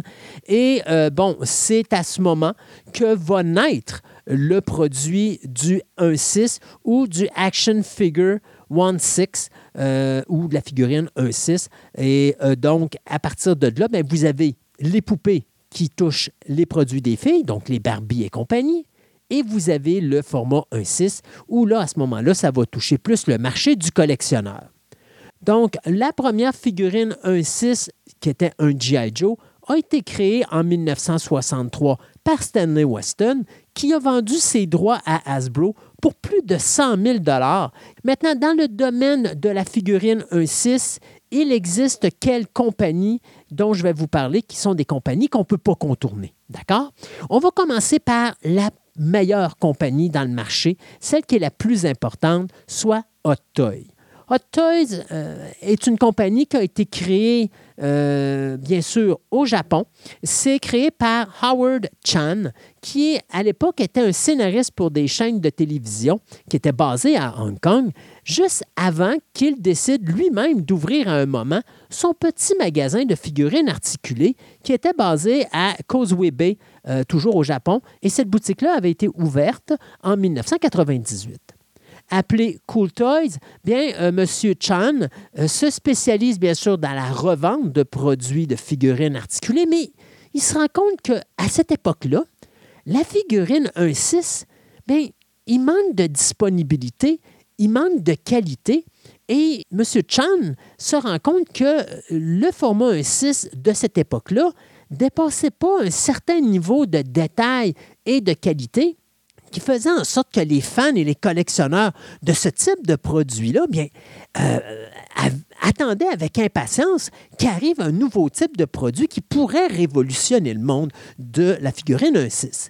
Et c'est lui, avec la création de la compagnie Hot Toys Limited, euh, qui va toujours être basée à Hong Kong, qui va développer ce marché-là, la compagnie Hot Toys étant créée en l'an 2000. Donc, à partir de 2000, Hot Toys va se spécialiser principalement dans la figurine militaire moderne. Donc, on va créer des personnages de la guerre du Vietnam, des Navy euh, des soldats de la guerre de l'Afghanistan ou irakiens. On va s'en aller du côté militaire, mais M. Chan a une idée en tête, c'est de faire des productions, des reproductions d'acteurs ou de personnages connus de la télévision ou du cinéma hollywoodien. Sauf que maintenant, comme c'est une jeune compagnie qui commence dans le marché, il doit réussir à convaincre les compagnies hollywoodiennes d'investir et de, vendre des licences pour produire des figurines 1.6 par sa compagnie. Euh, et ce sera en 2003, soit trois ans plus tard, qu'il va commencer à acquérir des licences pour produire des figurines liées au cinéma. La première Hot Toys là, qui va entrer dans ce qu'on appelle la marque Famous Type, c'est bien sûr le personnage de Ethan Hunt du film Mission Impossible, qui mettait bien sûr en vedette le personnage de Tom Cruise. Euh, donc, le détail, la qualité, est tout de suite au rendez-vous et déjà on voit que Hot Toys est une classe plus élevée au niveau qualité que sa compétition. Par la suite, on va s'attaquer à un deuxième modèle qui là va être un personnage non officiel euh, et sans licence, qui va être le personnage de George Lucas que Hot Toys va tout simplement nommer le réalisateur. Donc, on va faire une représentation du euh, producteur-réalisateur George Lucas et par la suite, on va décider de mettre sur le marché une troisième figurine qui sera bien sûr une représentation du personnage de Neo dans le film de Matrix. Donc, à partir de là, on voit que le marché se développe et euh, la qualité du produit de Hot Toys fait en sorte que justement, les gens s'intéressent de plus en plus au produit, à un point tel que M. Chan a un rêve en tête puisqu'il est un grand fan de la ligne de figurines Star Wars et il est également un grand fan de la franchise de Star Wars. Donc, après avoir réalisé une figurine du personnage de George Lucas, ben, il va approcher Lucasfilm et il va obtenir, bien sûr, la licence pour produire une ligne Star Wars dans le style de figurine 1.6. Donc, Ostoys, à ce moment-là, va s'associer avec la compagnie euh, Sideshow Collectible pour produire une large gamme de figurines Star Wars. Euh, Sideshow Collectible qui eux-mêmes avaient commencé à faire de quoi dans le 1.6, mais qui était loin d'égaler la qualité. D'ailleurs, dans l'entente, Sideshow Collectible va demander à Hot Toys de sculpter leurs figurines 1.6. Je parle bien sûr des figurines 1.6 de la compagnie Sideshow sans pour autant que cette-ci égale le type de qualité que Hot Toys donnait au niveau de ses figurines, mais qui augmentait quand même la qualité de produit de Sideshow à ce moment-là. En échange, Sideshow était le seul représentant de la compagnie Hot Toys en Amérique du Nord. Donc, elle était la seule compagnie qui pouvait distribuer ce type de produit-là, spécialement à travers son site Web. Donc, bien sûr, suite à cette entente, bien, Hot Toys va commencer à produire des figurines 1-6 de Marvel, des personnages de DC Comics, va continuer sa ligne Star Wars et va également continuer à faire différents personnages ayant euh, rapport avec les films. Donc, euh, la qualité de Toys, c'est quoi? Bien, principalement, c'est au niveau des yeux. Euh, vous allez remarquer quand vous regardez une figurine Toys, la qualité de sculpture du visage est très précise, mais il y a un petit quelque chose qu'on rajoute dans les yeux qui fait qu'on a vraiment l'impression que le personnage est véritablement vivant et qui vous suit partout euh, où vous allez le regarder, c'est-à-dire vous pouvez vous tasser sur la droite ou sur la gauche, vous avez vraiment l'impression que les yeux vous suivent. Il y a aussi le fait que, bon, euh, la qualité des produits utilisés, que ce soit pour les mains en caoutchouc, qui permettent à ce moment-là d'avoir des armes à feu, est de loin supérieure à ce qui se fait dans le domaine de la compétition, malgré qu'avec le temps, la compétition va tranquillement se rapprocher de Hot Toys. Ça nous amène à une deuxième compagnie qui, elle, s'appelle Tree Zero. La compagnie Tree Zero, elle, a été fondée par King Fong Wong en l'an 2000, donc à peu près en même temps que Hot Toys. Euh, Wong étant l'un des producteurs originaux euh, de figurines, créateurs de figurines de style euh, à Hong Kong dans le courant des années 90. Donc, Wong va être nommé consultant de l'industrie du jouet avant de tomber euh, président de la compagnie Tree Zero. Et donc, pendant plus de deux décennies, eh bien, Tree Zero va euh, s'associer avec des marques internationales et des designers de renommée mondiale pour aller faire plusieurs types de produits euh, style 1.6 avec différentes compagnies, que ce soit les Transformers avec Hasbro, que ce soit euh, des figurines basées sur l'univers de Tsubu euh, Raya de la série Ultraman, que ce soit la série télé The Walking Dead du poste de télévision AMC, que ce soit la série télé Game of Thrones du poste de télévision HBO. Tree Zero va véritablement toucher à plein de choses et à un moment donné, la qualité va faire en sorte qu'on va avoir une, meilleure accessibilité à d'autres franchises, notamment euh, euh, Marvel Studios, Stranger Things, Evangelion. On va avoir Mobile, euh, Mobile Police Pat Labor. on va avoir également les G.I. Joe et les Mighty Morphin Power Rangers. Donc, en 2022, il y avait plus de 200 projets de conception en arrière des portes de la compagnie Tree Zero. Euh, donc, pour vous dire à quel point c'est une compagnie qui, tout comme Hot Toys, a commencé en 2000 à produire des personnages euh, des forces militaires ou des forces spéciales de la marine. Donc, on a commencé avec le militaria avant de s'en aller dans des franchises un petit peu plus À un moment donné, en 2013, on va euh, comme s'associer avec une autre compagnie qui va s'appeler 3A. 3A va également concevoir beaucoup de personnages, notamment des personnages de Bandai, que ce soit Gundam, que ce soit euh, Zoids ou euh, d'autres personnages. Et même qu'à un moment donné, Tree Zero va s'associer avec la compagnie Respawn Entertainment en 2014 afin de réaliser des figurines de Titanfall. Donc, toutes ces associations-là vont faire en sorte que Tree Zero va prendre une autre grande part du marché juste en arrière de Hot Toys. Euh, cependant, dans le cas de 3A, 3A va fermer ses portes en 2019 et va transférer toutes ses licences à Tree Zero et Tree A va tout simplement être assimilé par la compagnie Tree Zero. Donc, euh, une autre compagnie pour vous qu'il faut regarder dans le domaine du 1.6. Une troisième compagnie qui commence, je vous dirais, à devenir intéressante, c'est Star Starhaze Toys Limited a été créée en 2013 euh, et elle est basée à Osaka, bien sûr, au Japon eux autres se spécialisent plus dans le 1-6 en rapport avec les Harry Potter, les figurines, ben, les super-héros de DC Comics et également la saga de Lord of the Rings. Maintenant, Star Ace ne font pas juste du 1.6, ils vont se spécialiser également dans la statue d'environ 12 pouces. Et pour se spécialiser dans la statue 12 pouces, bien, ils vont s'associer avec une autre compagnie qui, elle, s'appelle X Plus USA Incorporated, qui est une filiale américaine qui est située à Osaka et qui se spécialise principalement dans la création de statues en rapport avec les univers de Godzilla, Gamera, King Kong et surtout, Ray Harryhausen, euh, on n'a qu'à penser à tous les personnages de Simbad, euh, tous les personnages de, de, créations comme le choc des titans avec la méduse, le kraken, des choses comme ça. Donc, ça l'a permis à Star Ace de mettre la main là-dessus et de non seulement de faire de la figurine 1.6, mais également d'y ajouter de la statue 12 pouces. À travers le 1.6, bien, on va également s'associer avec une autre compagnie qui va permettre à Star Ace d'aller chercher des licences avec la 20th Century Fox.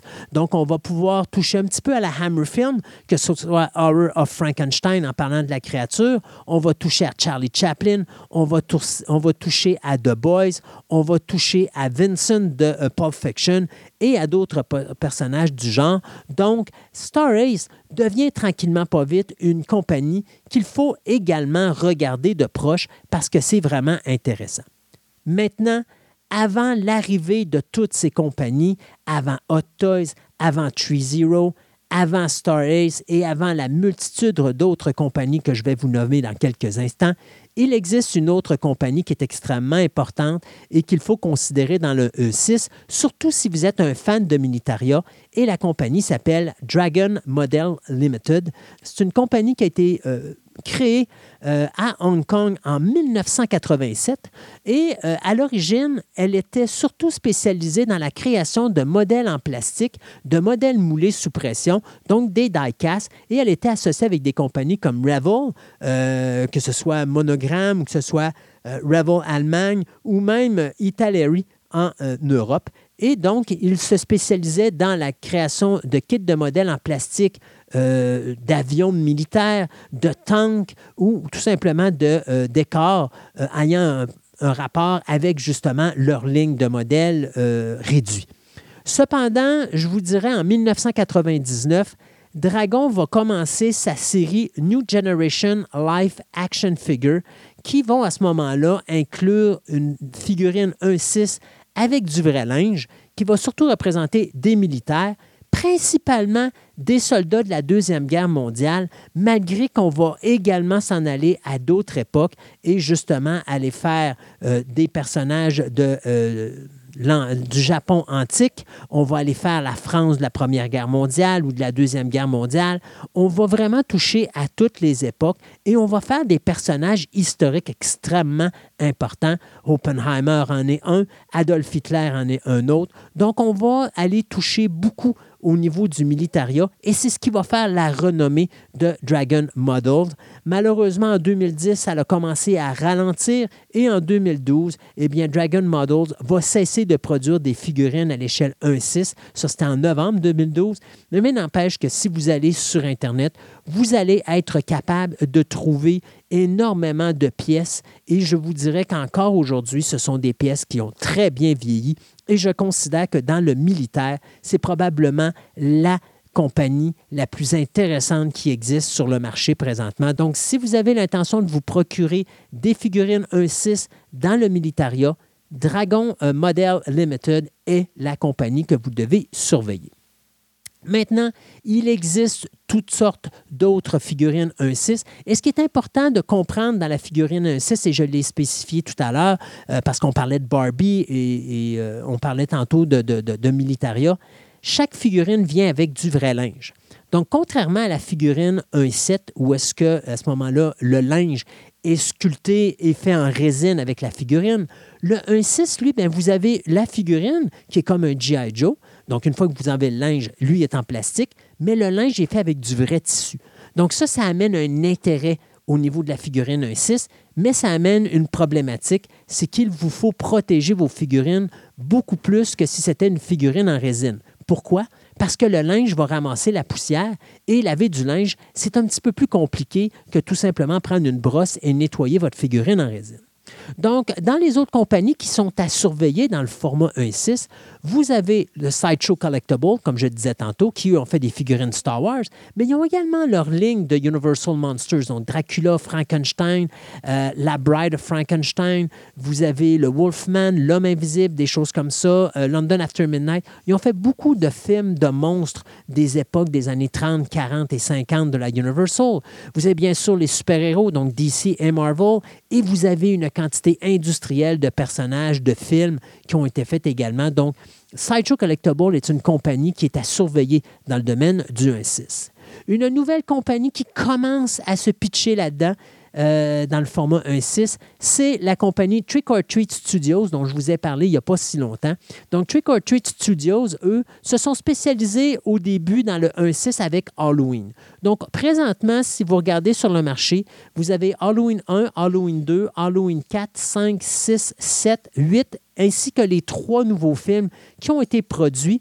Ne reste que Halloween 3 à sortir et Halloween Kills qui ne sont pas faits encore. Dans le courant de la présente année, on parle de 2023, vous allez avoir trois figurines 1-6 de Texas Chainsaw Massacre. On parle du film original, du film de 86 et on parle également du remake de 2003. Euh, Donc ça, c'est trois produits qui s'en viennent deux autres produits qui vont être faits et on s'en va dans la Hammer Film.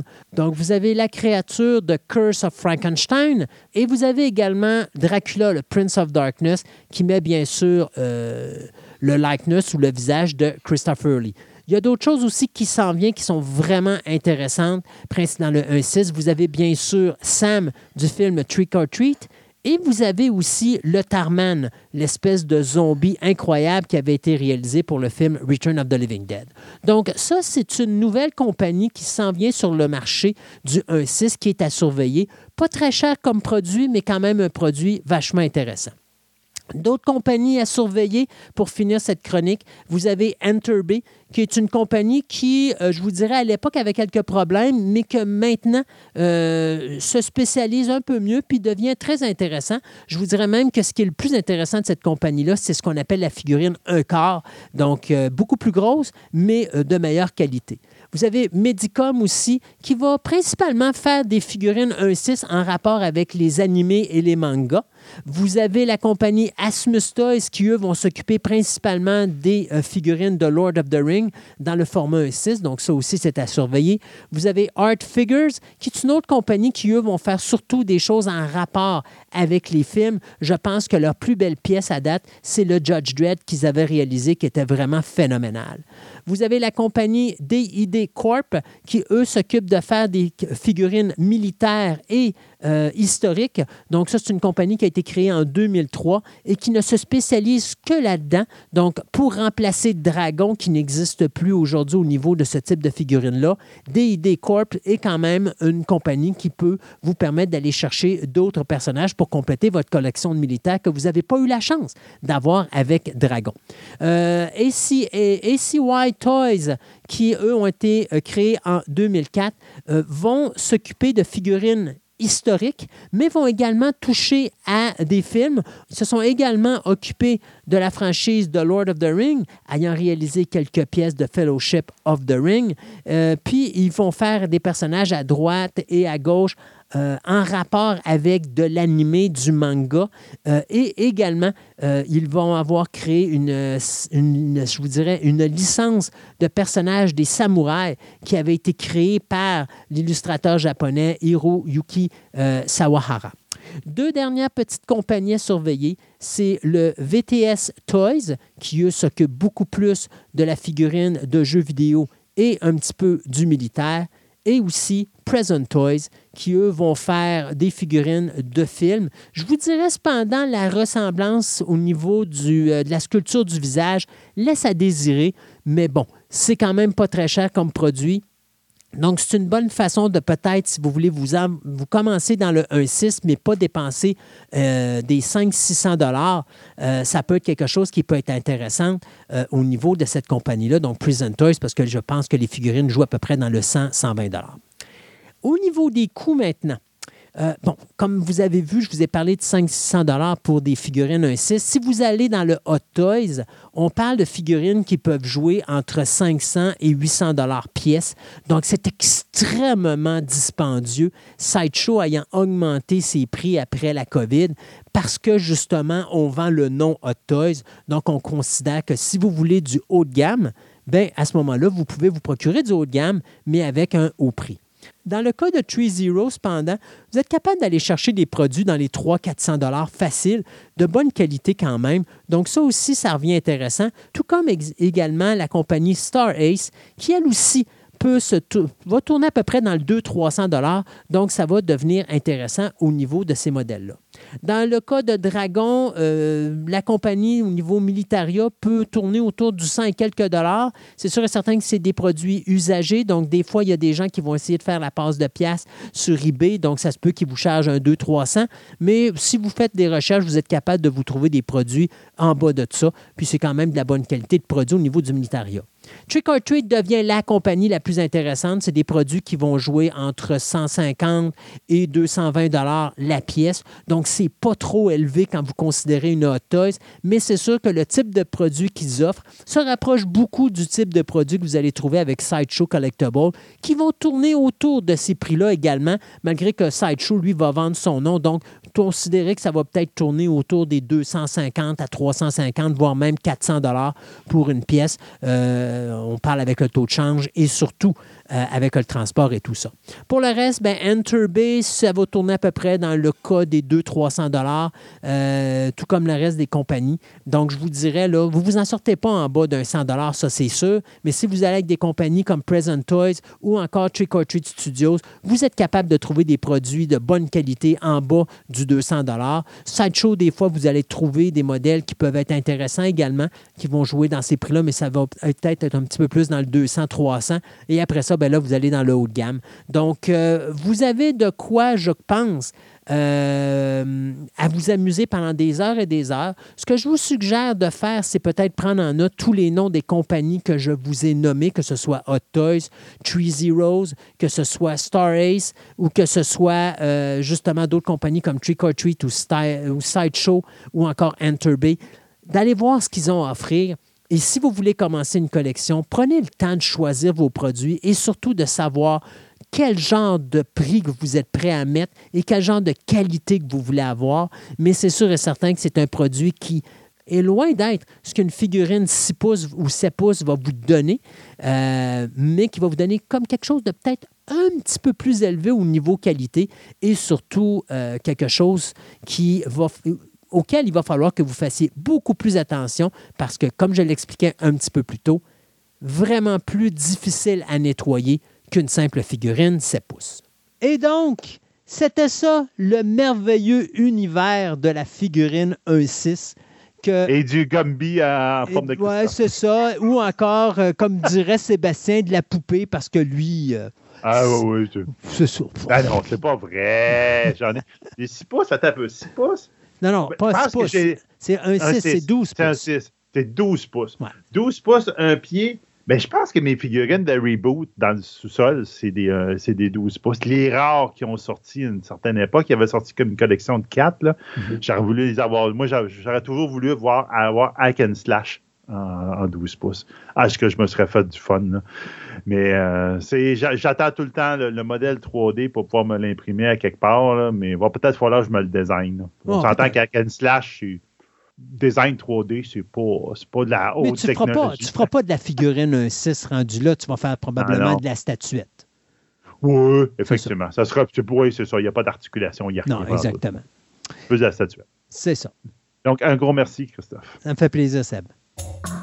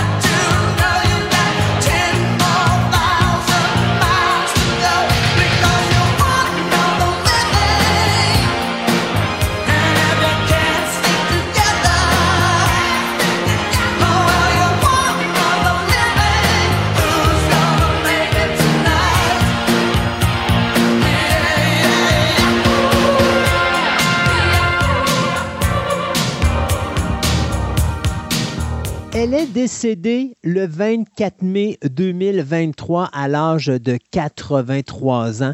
La reine du rock and roll, Tina Turner, dont le petit nom est Anna May Bullock. Et euh, bien, écoutez, comme d'habitude, quand on a un grand décès dans le domaine musical, j'ai pas le choix.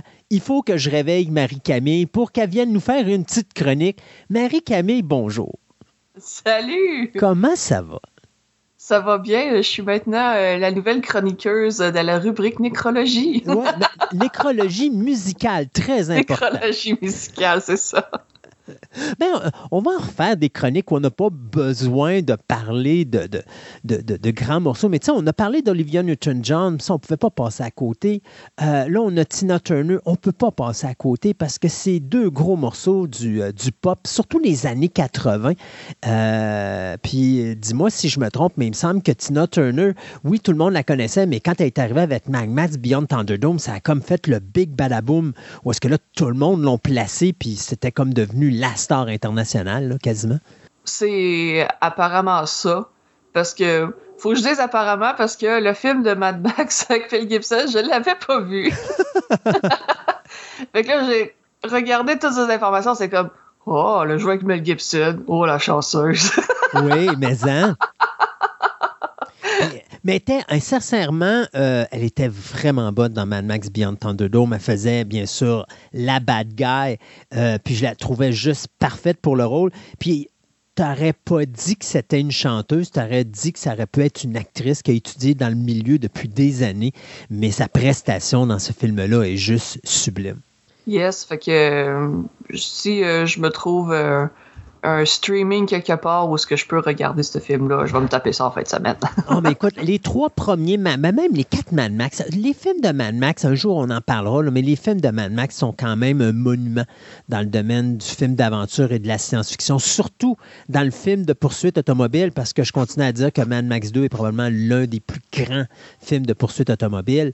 Euh, le troisième étant d'une certaine façon une copie ou un remake du deuxième, puis même le quatrième, c'est un remake. on a fait, je pense, le paroxysme du film d'aventure et du, film de catastrophe et du film de poursuite de véhicules avec Mad Max 2, Le Défi ou euh, The Road Warrior. Mais après ça, tout ce qu'on a fait, c'est recopier la recette parce qu'on ne pouvait pas inventer quelque chose. Il fallait juste pousser plus loin l'extraordinaire de ce qu'on avait vu dans le deuxième, avec le troisième, où est-ce qu'à un moment donné, on est euh, à bord d'un. Mon Dieu, je me demande, c'est-tu un train, je pense, que, sur lequel ils sont dans, le dans le troisième, puis dans le quatrième, ben là, c'est l'espèce de camion à deux étages. Fait que, à un moment donné, ils vont nous arriver avec un building euh, qui va être euh, en mouvement, puis ça va tout se passer là-dedans. Mais arrêtons nos niaiseries et parlons donc de Anna May Bullock, euh, ou si vous préférez, Tina Turner. Oui, il euh, faut que je te dise, avant euh, de faire ma chronique, c'était quoi mes références sur Tina Turner?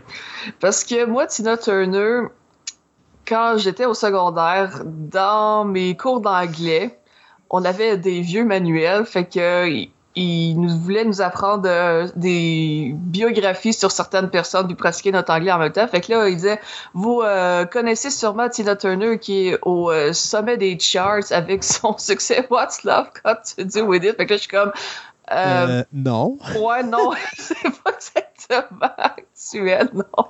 Il y a également aussi un, sketch de François Pérus, j'adore François Pérus, euh, qui fait euh, son euh, animateur radio justement assez décassé. il dit on va faire jouer maintenant le prochain succès de la Miss Tina Turner avec ses succès What's Love Got to Do et With It.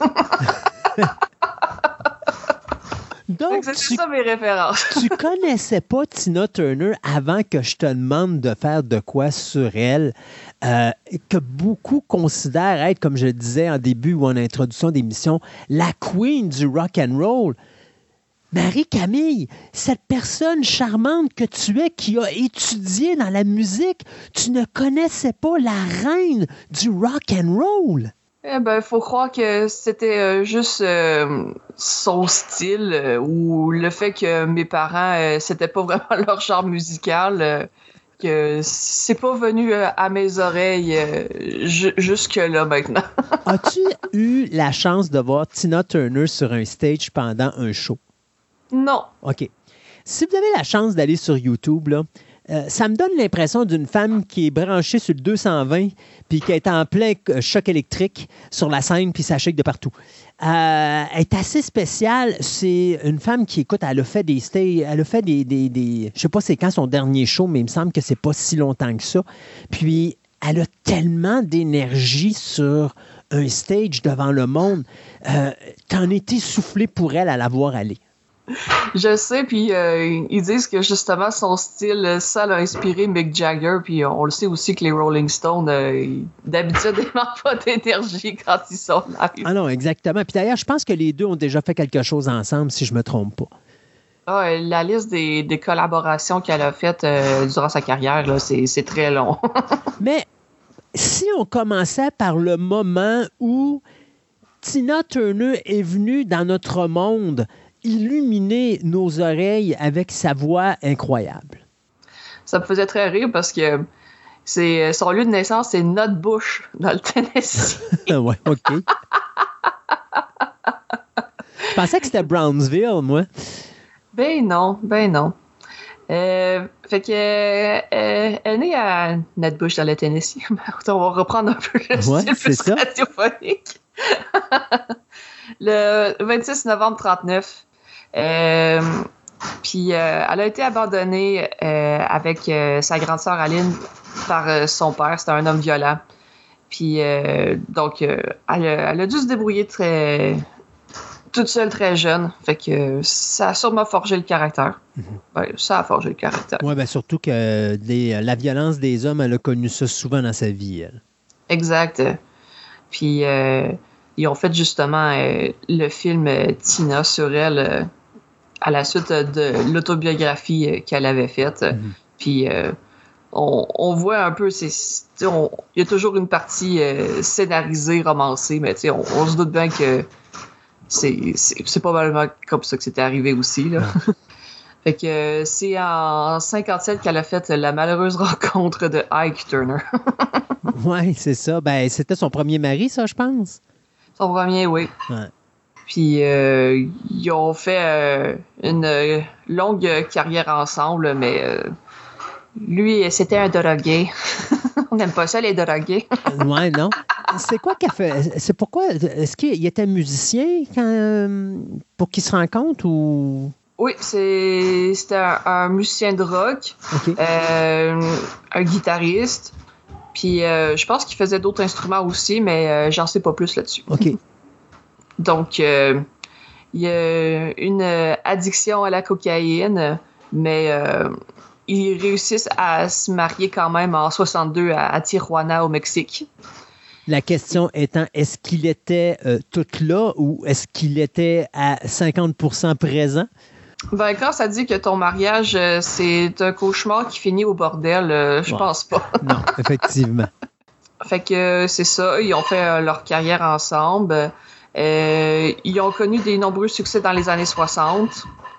Euh, par la suite, euh, c'est même ce qu'ils ont fait comme travail dans ces années-là.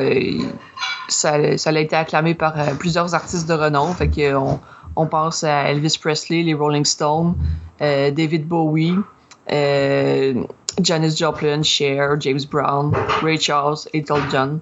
Fait que non, euh, ils ont quand même une bonne euh, notoriété. Donc à ce moment-là, elle, elle était chanteuse, puis lui, il était quoi, son musicien? C'était comme un duo? Mais c'est genre, euh, tout ce qui concernait Ike, je, sais que ça fait quand même partie d'un gros pan de sa vie, mais je, me suis comme moins intéressé à ce pan-là parce que je voulais vraiment voir Tina, juste Tina. C'est mhm. comme, on s'en fout de toi, Ike. non, ça c'est sûr. Mais c'est quand même ses débuts à Tina Turner, veut, veut pas, parce que, bon, elle, elle commence quoi dans le début des années 60 ou la fin des années 50 à devenir chanteuse? Euh, fin des années 50. OK. Fait que c'est ça, parce que c'est euh, tout de suite après qu'elle a rencontré Ike en 57 ils ont enregistré euh, plusieurs succès ensemble. Fait que ils ont fait ensuite. Euh, là, c'est dans les années 70 justement que ça, ça se détériore un peu leur carrière parce que là, les portes se ferment à cause justement des, problèmes de drogue de, de Ike.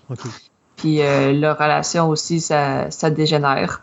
Fait que c'est en 76 justement que Tina Turner a décidé de, le quitter, Ike, avec 36 scènes en poche. oh mon Dieu, OK. Ouais. Puis euh, elle a assumé ça, toutes euh, les, frais des annulations euh, à cause des concerts qu'il avait prévus les deux ensemble. Fait qu'elle s'est montrée garante et responsable. OK. Ouais. Fait que elle a tenu sa promesse de justement rembourser tout le monde. Fait que là, elle disait ça justement que, tu sais, on sait que le nom de Turner, ça vient justement de Ike Turner. Mm-hmm. Lui a comme euh, cédé euh, les droits euh, de la musique qu'ils ont fait ensemble, mais en revanche, elle dit non, je conserve le nom de, Tina Turner parce qu'elle sait que les gens la connaissent grâce à ce nom-là. Ouais. Ouais, ben c'est sûr que, tu sais, on s'entend que Tina Bullock, ça n'aurait pas donné la même, le même tonus que Tina Turner. C'est ça. Ouais. Fait que là, on a Tina Turner qui a eu une carrière avec son mari pendant quoi, presque 20 ans et soudainement, ben, ça explose et elle repart quasiment à la case départ parce qu'elle se retrouve plus un sou. Euh, puis ça, tu vois ça souvent hein, dans les euh, chanteurs là, euh, professionnels. Ça arrive souvent que tu vas voir un chanteur qui monte en flèche, puis à un moment donné, il va écraser, puis soit sur le bord de la faillite où il n'y a plus un rond. Puis là, c'est là que tu vois vraiment si tu as affaire à quelqu'un qui a du caractère ou pas, parce que ceux qui n'ont pas de caractère vont tout simplement disparaître de la map, mais ceux qui ont du caractère vont revenir en force et c'est ce qui va se passer avec Tina Turner.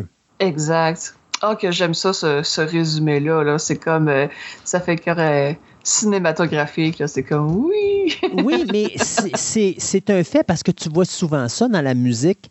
Euh, puis même dans le cinéma, tu vas voir des acteurs, des fois, qui montent en flèche. Puis à un moment donné, ils tombent dans la drogue, ou ils tombent dans ci, ou ils tombent dans ça, ou ils ont un mauvais coup, puis qui vont tout perdre parce qu'ils ont investi à une mauvaise place, puis ils ont tout perdu leur argent. T'en as qui vont jamais remonter mais t'en as qui vont remonter. Je pense juste à Robert Downey Jr. qui a été dans la boisson puis la drogue pendant des années. Puis à un moment donné, il s'est pris en main, puis là, ça a donné ce que ça a donné aujourd'hui. Là, il est un des acteurs, producteurs, réalisateurs. Ben, plus acteur et producteur. Il n'a pas fait de réalisation, mais c'est plus un acteur-producteur, mais un des plus respectés à Hollywood actuellement. Et ça, ça montre à quel point il y a du caractère. Donc, c'est la même chose pour Tina Turner. Tina Turner est une femme qui vit, euh, qui a eu un père qui abattait, vivait avec un homme qui abattait, puis là, à un moment donné, elle a dit c'est assez. Puis là, s'est pris en main. Exact. Exact. Et là, elle va partir sa carrière solo en 76, 77? Euh, leur divorce a été officialisé en 78. OK. Fait que euh, je pense que là, euh, elle a. Tu sais, elle vivait avec des food stamps, là. C'est. fait que. Elle avait besoin de justement de, de l'argent pour rembourser les, les, trucs euh, annulés. Fait que euh, elle a fait des, apparitions euh, dans des shows télé pour essayer justement de, regagner un peu de sous et de notoriété en, solo. Puis là, c'est dans les années 70. c'est à la fin des années 70, c'est ça. Son premier album depuis sa séparation, Rough, qui sort. fait que j'aime le titre. ouais ça, c'était. Moi, si je me trompe, je pense que c'était son troisième ou quatrième album. Il me semble que oui. Mais. Euh, fait que euh, on peut euh, s'en aller directement aux années 80 maintenant. maintenant, OK. fait que dans les années 80, c'est comme Yeah, Tina Turner, elle est divorcée. Elle a sorti son album pour finaliser sa séparation. Puis qu'est-ce qu'on fait euh, quand on, se débarrasse d'un asshole? Ben, on célèbre ça. oh, attends on ça. Quand on se débarrasse d'un asshole, on quoi? Ouais, on célèbre ça. OK. fait que, elle, elle est revenue en forme. elle, a trouvé, elle a trouvé un autre? elle en a trouvé un autre, mais euh, c'est pas tout de suite. C'est pas tout de suite. Il faut pas euh, sauter les étapes. Là. OK, désolé. fait que, elle a signé un, contrat euh, avec euh, Capital, Mais ce qui se passe, c'est que aux États-Unis, sa notoriété était jamais l'équivalent de celle qu'elle avait en Europe. En Europe, là, c'est Tina Turner, là, il l'adore là-bas. C'est vraiment plus un monument à une queen, une déesse qu'ici de, de ce côté-là de l'Atlantique. OK. Y a-t-il une raison? Tu sais pas? Il n'y a pas vraiment de, raison. C'est vraiment, on dirait que sa musique, ça, ça rejoint plus de gens là-bas.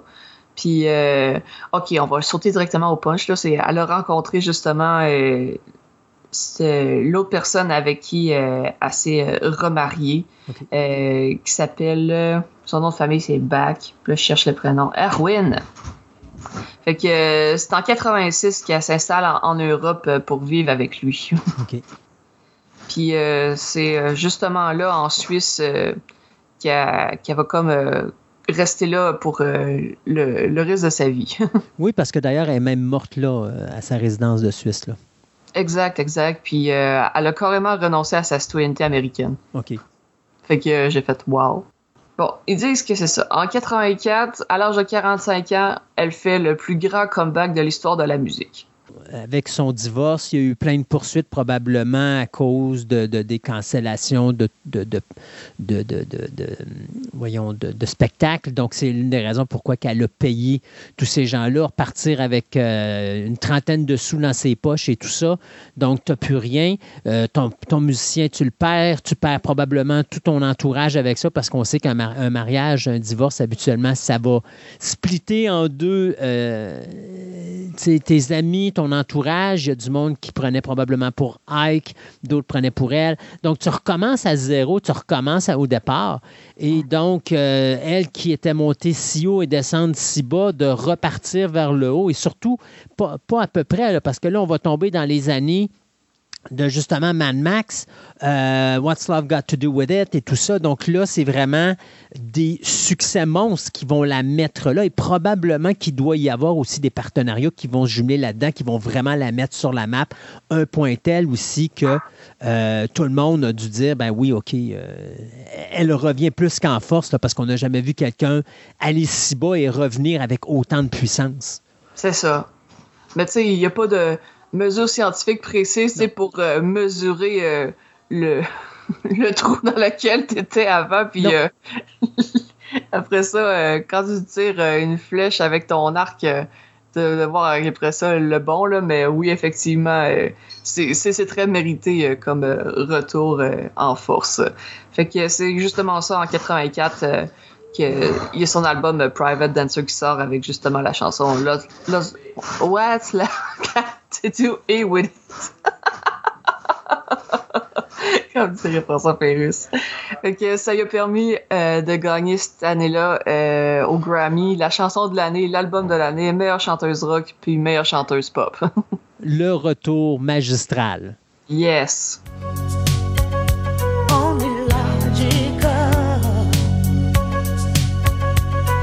must try to ignore that it means more than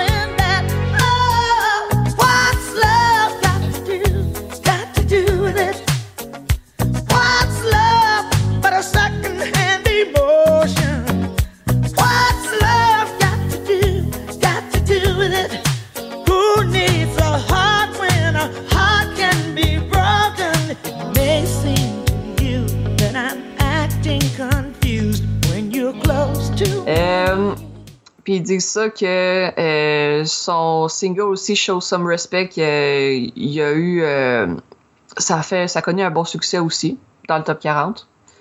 Puis en 85, elle a collaboré avec Brian Adams pour une chanson un duo qui s'appelle It's Only Love. OK. Ouais. Ça a gagné des Grammy aussi pour le meilleure performance euh, vocale rock par euh, un duo ou par un groupe. Puis elle a même collaboré à la chanson We Are the World. Oui, c'est vrai, ça. Mais on oublie cette chanson-là qui avait été, qui avait été faite, qui mettait en vedette tout, tout, tout, tout, tous les musiciens à l'époque du pop. Tu avais Pat Benatar là-dedans, tu avais euh, Michael Jackson, Michael Jackson, Stevie Wonder, Diana Ross. Ah oui, non, c'est ça. Je t'avais jamais vu quelque chose comme ça, je pense, avant. Là. Non, non, exactement. même depuis, je pense qu'on n'a jamais revu ça. Non. Non, effectivement. Puis c'est dommage parce que je, pense que ça ferait du bien euh, de voir euh, tous les artistes influents euh, d'aujourd'hui s'allier ensemble puis faire une chanson. Là, ce serait magistral. Oui, surtout que c'était une chanson qui était faite, ben, je me rappelle plus c'était pour ramasser des fonds pour quel organisme, mais, euh, mais je me demande si c'était pas pour la, famine ou quelque chose de genre. Je, ça, je ne m'en rappelle pas. Mais c'était une chanson qui était importante parce qu'il vendait, il n'y a personne qui faisait d'argent avec cette chanson-là. Tout l'argent qui était ramassé était pour euh, cet organisme-là. Oui, c'était pour euh, la famine en Éthiopie. Oui, c'est ça. Oui. Fait que, non, c'est quand même un, gros excusez euh, l'anglicisme achievement, euh, je, cherche le mot en français, il, ne me vient pas là. Donc, euh, elle a participé à cette chanson-là, puis elle a fait aussi un duo cette même année-là aussi avec Mick Jagger des Rolling Stones pour la chanson State of Shock et It's Only Rock and Roll au profit du Live Aid. Ça, Live Aid, euh, je pense que ça a été quand même euh, récurrent plusieurs euh, années par la suite. Ensuite, toujours en 85, ça a vraiment été une grosse année pour elle. Donc, elle a collaboré avec David Bowie pour trois chansons Tonight, Let's Dance et. Ah, t'as comme deux versions de Let's Dance. OK. Fait que finalement, elle a collaboré avec Bowie pour deux chansons. Ouais, c'est ça. Puis en 85, c'est l'année Mad Max. Puis elle a enregistré euh, justement les chansons euh, sur euh, la bande sonore originale We Don't Need Another Hero and One of the Living. Ouais.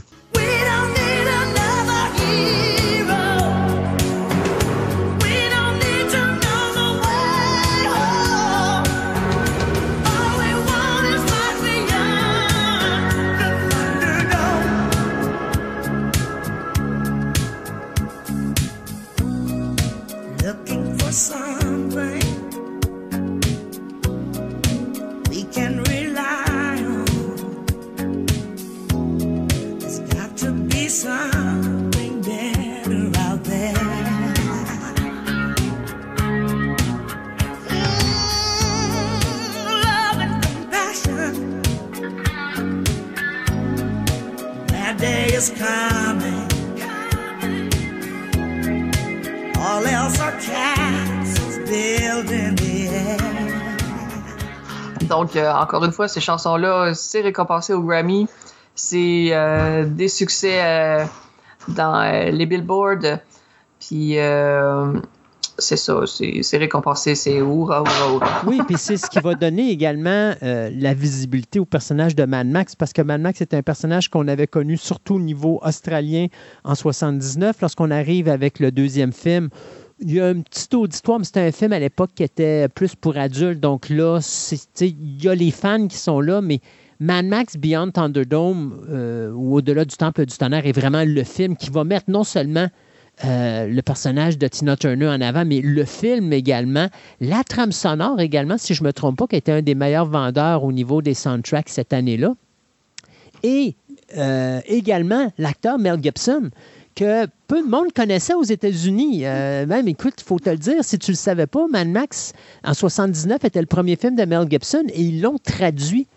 Parce qu'à l'époque, les Américains n'étaient pas capables de comprendre ce que les Australiens disaient sur l'autre continent. Alors, comme c'est un film australien puis que euh, Mel Gibson faisait son rôle de Mad Max avec l'accent australien, il a été traduit dans le premier film. C'est pas sa vraie voix que vous entendez. Euh, ouais, c'est ça. Alors, vraiment, ce film-là a été un élément déclencheur pour beaucoup de choses. Beaucoup de choses. Moi, j'adore entendre toutes ces histoires-là parce que en 85, c'est mon année de naissance. ah! Oui.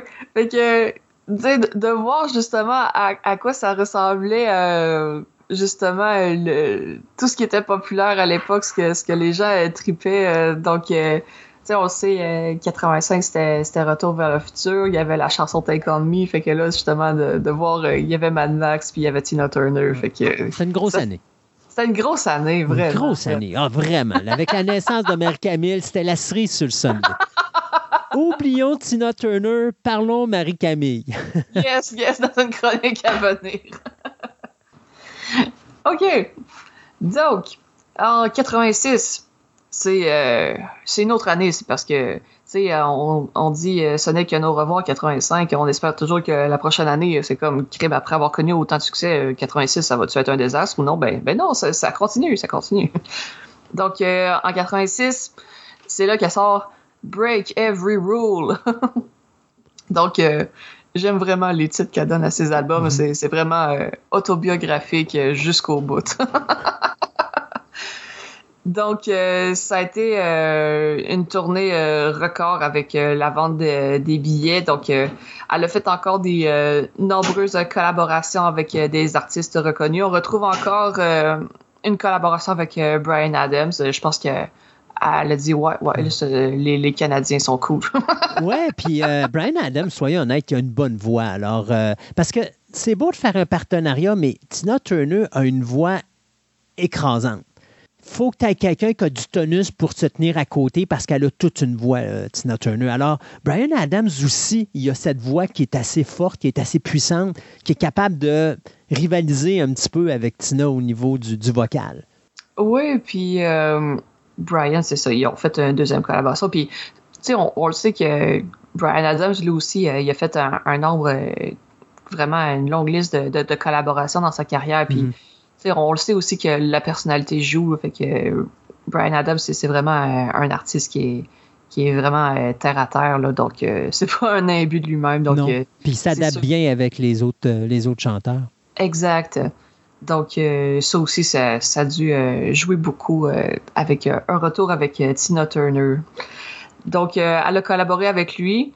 Elle a collaboré également avec Phil Collins cette année-là. Puis euh, elle a brisé un record Guinness euh, pour euh, son spectacle qu'elle a joué à Rio devant plus de 184 000 personnes. Donc, c'était à cette époque-là le plus grand concert payant jamais donné. ah oui, OK. Oui. Tu veux dire à cause de l'achalandage ou pour le prix des billets? Le, nombre de, billets payants qui étaient vendus, oui. OK. Et cette année-là, elle a eu son étoile sur le Hollywood Walk of Fame. C'est incroyable de voir qu'il y a des acteurs qui passent des carrières complètes à Hollywood puis qui n'ont pas leur étoile sur le Walk of Fame, mais tu as une chanteuse comme Tina Turner qui a fait un film dans sa carrière, mais elle a son étoile sur le Walk of Fame. Malgré que tu vas me dire que ouais, mais les étoiles du Walk of Fame sont aussi pour les musiciens. On, voit vraiment qu'il y a certaines inégalités dans, le Walk of Fame parce qu'on sait que tout récemment, Carrie Fisher a reçu son étoile. exact. Puis elle aurait dû la recevoir bien avant. bien avant.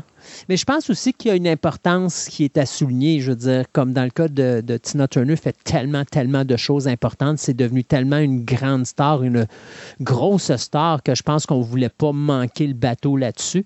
Euh, tu sais, c'est comme Harrison Ford. Harrison Ford, à partir du moment qu'il a fait ses prestations dans euh, Han Solo dans Star Wars, Indiana Jones euh, dans Raiders of the Lost Ark, lui aussi, il a eu son étoile très tôt parce que justement, c'était un, gros nom. Donc, je pense que plus tu as une visibilité, plus vite tu as une étoile sur le Walk of Fame. Puis je pense que dans le cas de Tina Turner, elle a tellement, elle a tellement bavé au début de sa carrière. Puis là, elle développe tellement sa personnalité. Puis elle est en train de reprendre le dessus. Puis de maintenant montrer à tout le monde que c'était elle la force en arrière de Ike et de Tina Turner. Euh, moi, je pense que c'est la raison pourquoi on lui a donné à ce moment-là. Donc. Euh, encore une euh, grosse année euh, succès euh, en, en, 86. Fait que on est tous très contents pour elle. fait que là, je mêlée si c'est le nom d'une tournée ou le nom d'un album. Là, on parle de Foreign Affair. Ça, c'est un, un, album.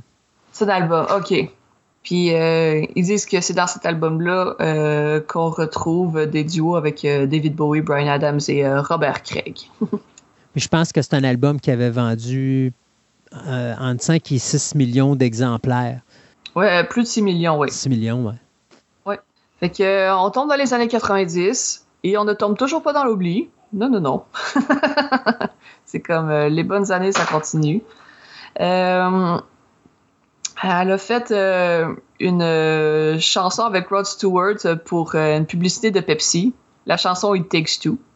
Puis ça a été un gros succès en Europe, cette chanson-là. Puis elle a fait dans les années 90, c'est la, la, chanson de Best. Puis cette chanson-là, elle l'a faite pour notre Wayne Gretzky national. Oh! Elle aime les Canadiens, finalement. Elle aime les Canadiens, c'est ça que je disais.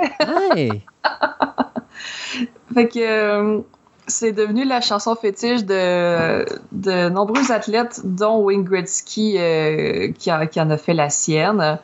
Euh, donc, de best, c'est sûr que c'est inspirant quand, quand tu es un athlète, puis c'est genre, t'écoutes ça. Oui, effectivement. I'm the best. I'm the best.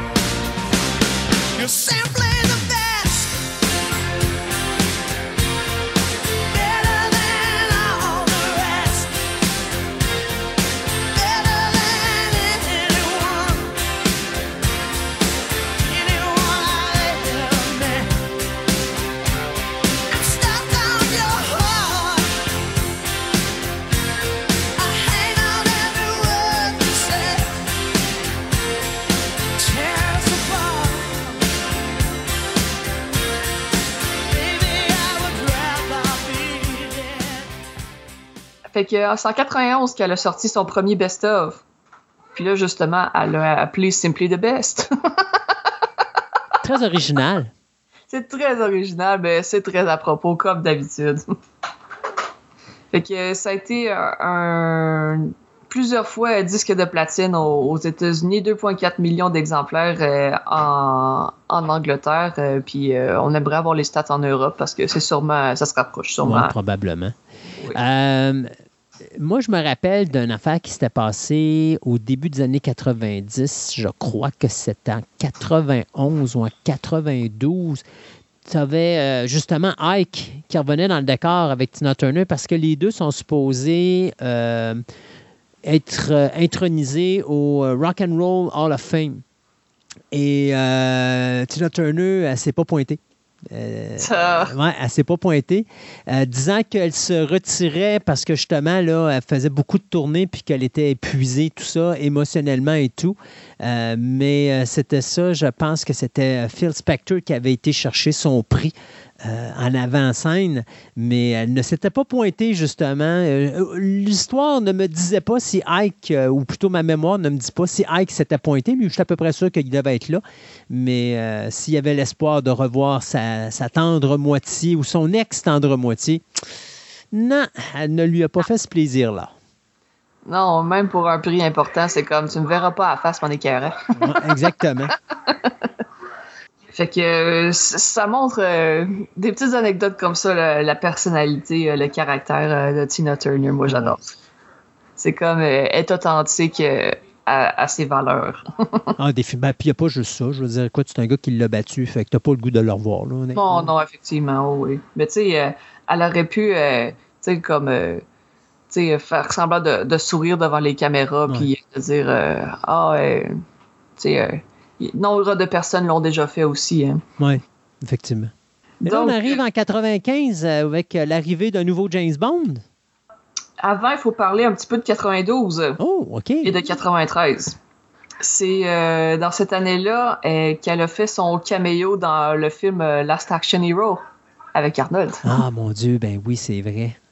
C'est aussi durant ces années-là, 92-93, que là, il y a le film Tina qui sort c'est Angela Bassett qui a repris son rôle à l'écran. il l'avait proposé aussi à Whitney Houston, mais elle a dû le refuser parce qu'elle était enceinte. Oui, mais personnellement, je préfère de loin Bassett que Whitney Houston. Whitney, ben, je ne veux pas je veux pas manquer de respect à Tina Turner, mais euh, Whitney Houston est une très jolie femme. Euh, on s'entend. Euh, Tina Turner, je trouve que le style de Bassett allait mieux avec le, style dur de visage qu'a Tina Turner. Tu sais, Whitney Houston a un, un baby face. tu comprends ce que je veux dire? Oui, oui, oui. Elle n'aurait pas, été une bonne Tina Turner. Elle aurait eu la voix, le, tonus de voix pour le faire, mais le visage, la prestance, ça n'aurait pas été Tina Turner. Je pense qu'Angela Bassett s'en tirait beaucoup mieux là-dessus. Non, ben c'est ça, quand tu, vois des, photos justement de, de Tina Turner, tu vois que ce qu'elle a vécu, euh, tu sais, c'est pas comme euh, les, les, stars qui se mettent du botox puis des affaires de que ça leur paraît plus d'en faire. Ça, c'est comme non, non. Elle, là, tu, tu voyais qu'elle avait euh, ressenti des choses, des événements dans sa vie, puis c'est resté gravé dans, dans, sa face, là. fait que je suis d'accord avec toi de ce côté-là. Puis euh, il y avait aussi Ali Berry qui avait auditionné pour le rôle, mais euh, c'est ça, c'est Angela Bassett qui l'avait eu. Puis le rôle de Ike, euh, ça a été interprété par Laurence Fishburne. Laurence Fishburne, c'est ça. Puis les deux ont, reçu une nomination aux Oscars pour leur rôle dans, dans ce film-là. Fait que c'est quand même pas rien que ce film-là se retrouve nominé aux Oscars. C'est comme, OK, on n'a pas juste fait une, un film biographique.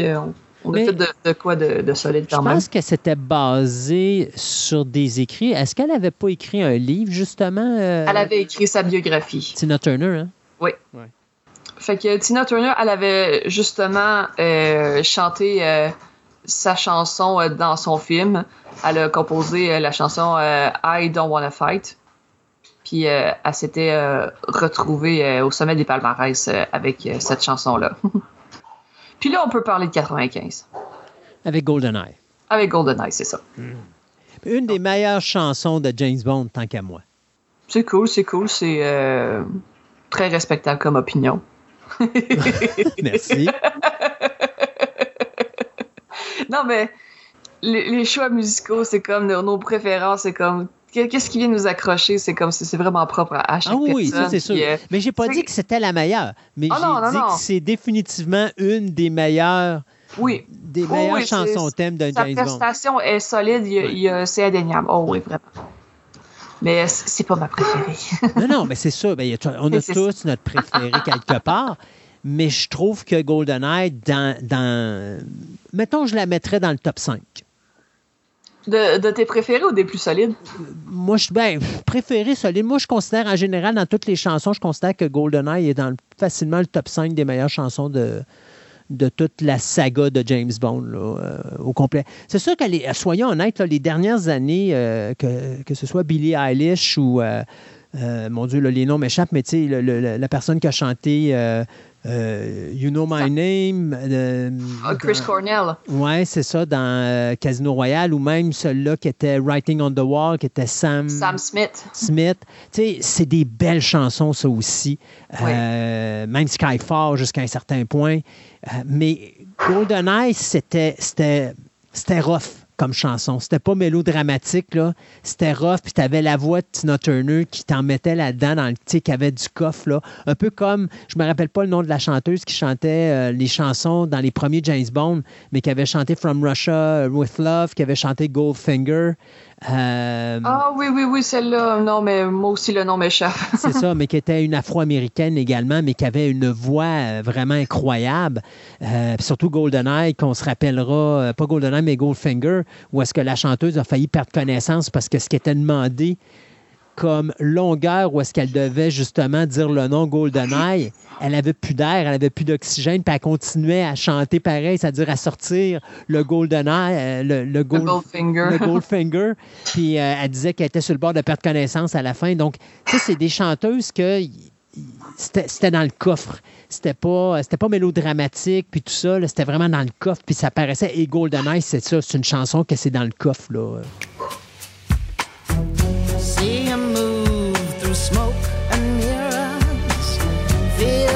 Presence in the crowd. Other girls, they gather around him. If I had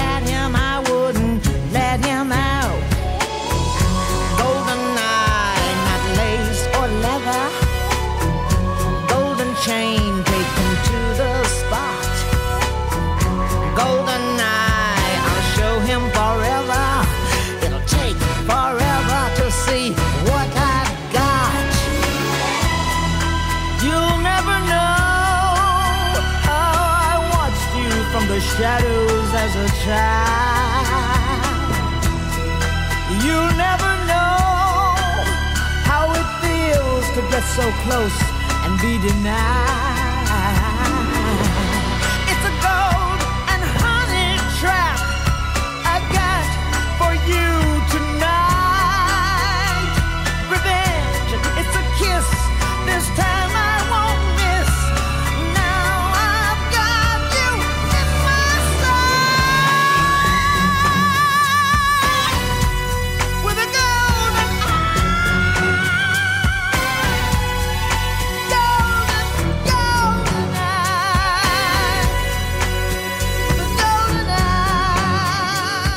Donc, à 95, euh, GoldenEye.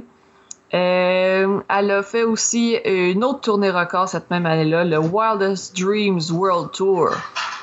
Euh, c'est devenu, euh, c'est l'une des plus grandes tournées européennes qui a rapporté euh, plus de 100 millions de dollars juste en Europe. Wow! Incroyable. Ensuite, euh, bon, elle a fait euh, des euh, collaborations avec des artistes européens. Donc, ça, ça a été des succès qui ont été connus plus en Europe. Donc, Cose de la Vita, Can't Stop Thinking of You. Et elle a enregistré en 99 euh, la chanson du film Le, Le Roi Lion 2, It Lives in You. Oh. Puis, euh, je sais pas si vous avez vu ce film-là, là, mais c'est mauvais. Ouais, ben, le film, euh, dis-moi si je me trompe, il y avait, je pense qu'il avait été fait pour, directement pour le, le- la cassette vidéo à l'époque. ouais. Ouais, c'est ça. Ah ouais. Mais c'est pas grave, c'est Non, non, c'est ça. Elle chante une tune, puis euh, la tune est pas pire. C'est la seule chose de bonne dans le deuxième film, tu vas me dire. c'est ça. Euh, elle a fait une prestation au euh, VH1 Divas Live 1999 avec euh, Cher, Whitney Houston, Elton John euh, et Mary J. Blige, entre autres. Donc, elle a sorti son neuvième album en 99 qui s'appelle euh, 24-7. Puis ça aussi, ça a connu un gros succès. Gros succès. Donc, euh, ça a tourné avec cet album-là, le 24-7 World Tour. Euh, ça a été euh, une tournée qui a rapporté plus de 80 millions de dollars. Elle a fait une prestation au stade de Wembley. Puis, euh, elle a enregistré cette prestation-là en DVD, Tina Turner One Last Time Live in Concert. Donc, ensuite, on arrive dans les années 2000. Fait que là, c'est là que justement, elle décide de mettre un, peu plus la pédale douce sur ses apparitions live. Euh, donc, en 2001, ils ont décidé euh, d'honorer euh, le coin euh, d'où elle vient euh, au Tennessee, aux États-Unis, puis euh, l'autoroute 19 entre Brownsville et Nutbush. Donc, euh, ce que tu parlais tantôt de Brownsville, Ouais. c'est justement ce petit bout-là qui s'appelle l'autoroute Tina Turner. OK. Donc, elle a fait euh, une collabo pour une chanson en 2003 euh, avec Phil Collins pour la chanson Grey Spirits. Puis en 2004, elle a fait un autre album compilation, All the Best. Puis euh, cet album-là, il contenait aussi euh, trois nouvelles chansons. Puis euh, ces chansons-là, ils sont classés dans, dans le top 20. Donc, Open Arms, Complicated Disaster is Something Special. Elle a fait des petits coucous dans la Star Academy 4 en France. Oh! oui. Donc, les, les candidats étaient très contents de la recevoir. Elle leur a mérité euh, innovation debout. Donc, euh, son, talent, euh, comme on dit en Europe, euh, c'est toujours très, très, très reconnu. Euh, ensuite, bon, c'est vraiment euh, tous les, prix reconnaissance. euh, donc, euh, elle a été euh, reçue, intronisée au John F. Kennedy Center pour euh, le Performing Arts à Washington. Puis c'est Oprah euh, Winfrey qui a fait euh, son introduction avant qu'elle euh, monte sur scène. Ça, c'est traduit de l'anglais, bien sûr. On n'a pas besoin d'autres héros. Nous avons besoin de plus d'héroïnes comme vous, Tina. Vous me rendez fière d'appeler mon nom euh, femme. Bon. elle n'a pas sûrement survécu, elle a triomphé. Donc, euh, Tina Turner, elle, elle disait qu'elle puisait sa force dans sa religion bouddhiste. Elle a eu la chance justement de rencontrer le, le Dalai Lama, Oh, wow. Hey, une des rares? une des rares. Donc, euh, en 2006, elle a fait encore euh, un projet qui s'appelle euh, la bande originale du film Les Enfants Invisibles. Après ça, on passe à 2007. Elle fait un petit concert privé pour le Musée d'histoire naturelle de Londres, ce qui est son premier concert depuis huit ans, en 2007. Toujours cette année-là, Santana, euh, qui ont sorti euh, un- une chanson avec euh, Tina qui s'appelle The Game of Love. Mais ça avait été une chanson qui avait été faite en 2002, mais qui n'était jamais sortie jusqu'auparavant. Puis là, en 2007, c'est là que son ex, Ike Turner, décède. Puis contentée euh, de, de dire euh, j'étais au courant de son décès, mais j'avais plus aucun contact depuis euh, avec lui depuis 25 ans, fait qu'il n'y aura pas de commentaire. Ouais, c'est ça. En 2008, euh, elle a fait un numéro au Grammy avec Beyoncé. Elle a été invitée avec au, à Oprah Winfrey pour annoncer officiellement le lancement d'une nouvelle tournée, Tina Live in Concert. Puis euh, cette tournée-là, c'était euh, aux États-Unis, ben, en Amérique du Nord, là, qui commençait à Kansas City. Ça, ça devrait être sa dernière parce qu'il me semble qu'elle elle a pris sa retraite quelque part dans les alentours de 2009-2010. Oui, c'est ça. Ben, Ouais. Déjà, au, au début des années 2000, on pouvait presque dire qu'elle avait pris euh, sa, sa retraite, là, parce que c'est ça, c'était des, des apparitions rares qu'elle faisait, là, mais euh, elle a comme décidé d'en refaire une, je pense, pour le fun, là, pour Ouais. dire Adieu. ça me tente.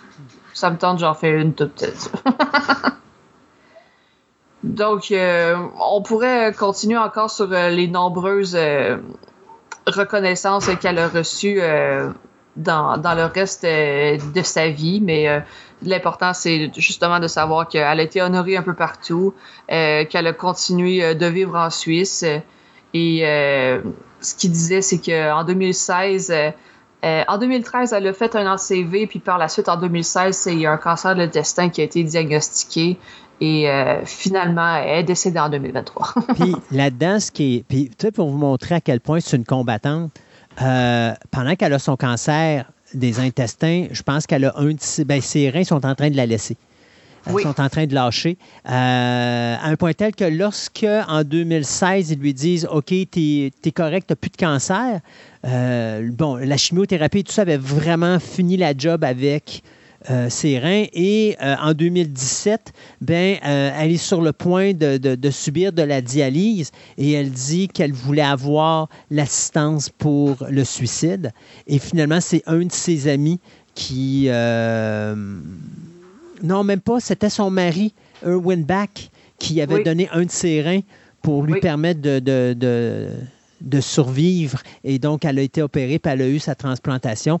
Mais c'est... c'est, euh, je pense que, parce que là, on vient d'apprendre qu'elle est morte de cause naturelle, mais je pense que c'est tout ça, tous les problèmes de santé qu'elle a eu ces dernières années qui ont finalement fait en sorte que là, la machine a juste lâché. Et donc, euh, Tina Turner, à l'âge de 83 ans, qui nous quitte, la reine du rock and roll et euh, la reine des collaboratrices de Fantastica Radio Web, Marie-Camille, euh, à qui je dois dire un gros merci pour euh, le temps qu'elle a passé avec nous pour en parler et en apprendre plus sur cette merveilleuse chanteuse qu'elle ne connaissait pas avant de commencer la, la, la- la semaine euh, où je lui ai fait cette demande. Ah oui, j'aime ça dire euh, Ah ouais, on, tel artiste, c'est comme je le connais pas, mais challenge accepted. Ouais, non, c'est ça. Puis de toute façon, ça permet, ça permet de, de voir de quoi. Puis tu sais, c'est pas n'importe qui. Là. Si je t'avais donné quelqu'un qui, euh, qui était un Non, mais, euh, c'était pas totalement une no-name. là. Tu sais, Je savais Non, que c'était vraiment une personne importante. Là. Fait que, tu sais, je trouve que dans ces cas-ci, c'est des gens qui méritent qu'on les souligne euh, parce qu'ils ont changé l'histoire de la musique. Tu vois, dans la dernière émission, je parlais de Jerry Springer qui avait changé la- le style de télévision nord-américain avec le trash TV. Et C'est pas lui qui l'a starté, mais c'est lui qui l'a comme instauré, qui est devenu le symbole de ce type de Il, télévision. il a perfectionné ce style-là. Il oui. l'a perfectionné et puis, tu sais, moi, je trouvais que ça méritait qu'on fasse de quoi. Alors, on a fait de quoi pour, sur lui dans la dernière émission, de faire de quoi sur Tina Turner lorsqu'on a appris son décès. C'était la moindre des choses parce que, comme je disais, c'est une grande de la musique et puis on ne pouvait pas passer à côté. Marie-Camille, un gros, gros, gros merci. Et puis, euh, on va espérer là, qu'il n'y a plus personne qui meurt dans la musique là, pour te laisser le temps de parler d'artistes que tu connais un petit peu plus puis que tu as le goût de nous parler là, hein, durant Yes. ces chroniques de musicales. Oh, ben, j'aime ça, justement, quand tu me proposes des, des choses comme ça, parce que je, je sais que toi, tu en connais des choses aussi de ton côté. Fait que quand, quand euh, tu peux sortir euh, tes euh, facts, euh, justement, de, de toi qui a plus vécu cette époque-là que moi, là, c'est c'est parfait. Là, Mais tu l'as vécu, t'es né dedans. Ah, mais j'ai pas de souvenir. Ah ben là, Marie-Camille, il faut qu'on travaille ça, cette mémoire-là. là. Ça n'a pas de bon sens. hey, Marie-Camille. mais a- Oui. avant de finir, Oui, faut que tu nous dises c'est, euh, si tu as voulu faire une chronique sur Tina Turner. Fait que toi, personnellement, as-tu euh, des chansons préférées de Tina? Ah, ben écoute, euh, honnêtement, je ne cacherai pas, mes trois chansons favorites, euh, c'est malheureusement les trois chansons qu'on rapporte au cinéma. Donc, euh, euh, Once in a Living, We Don't Need Another Hero, puis GoldenEye.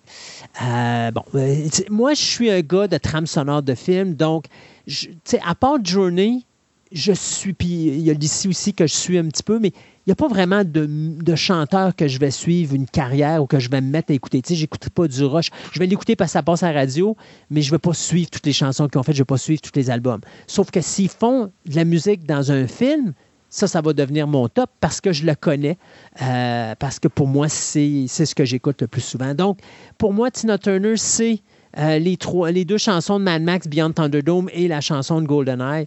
Euh, non, ce n'est pas la chanson du Roi Lion numéro 2.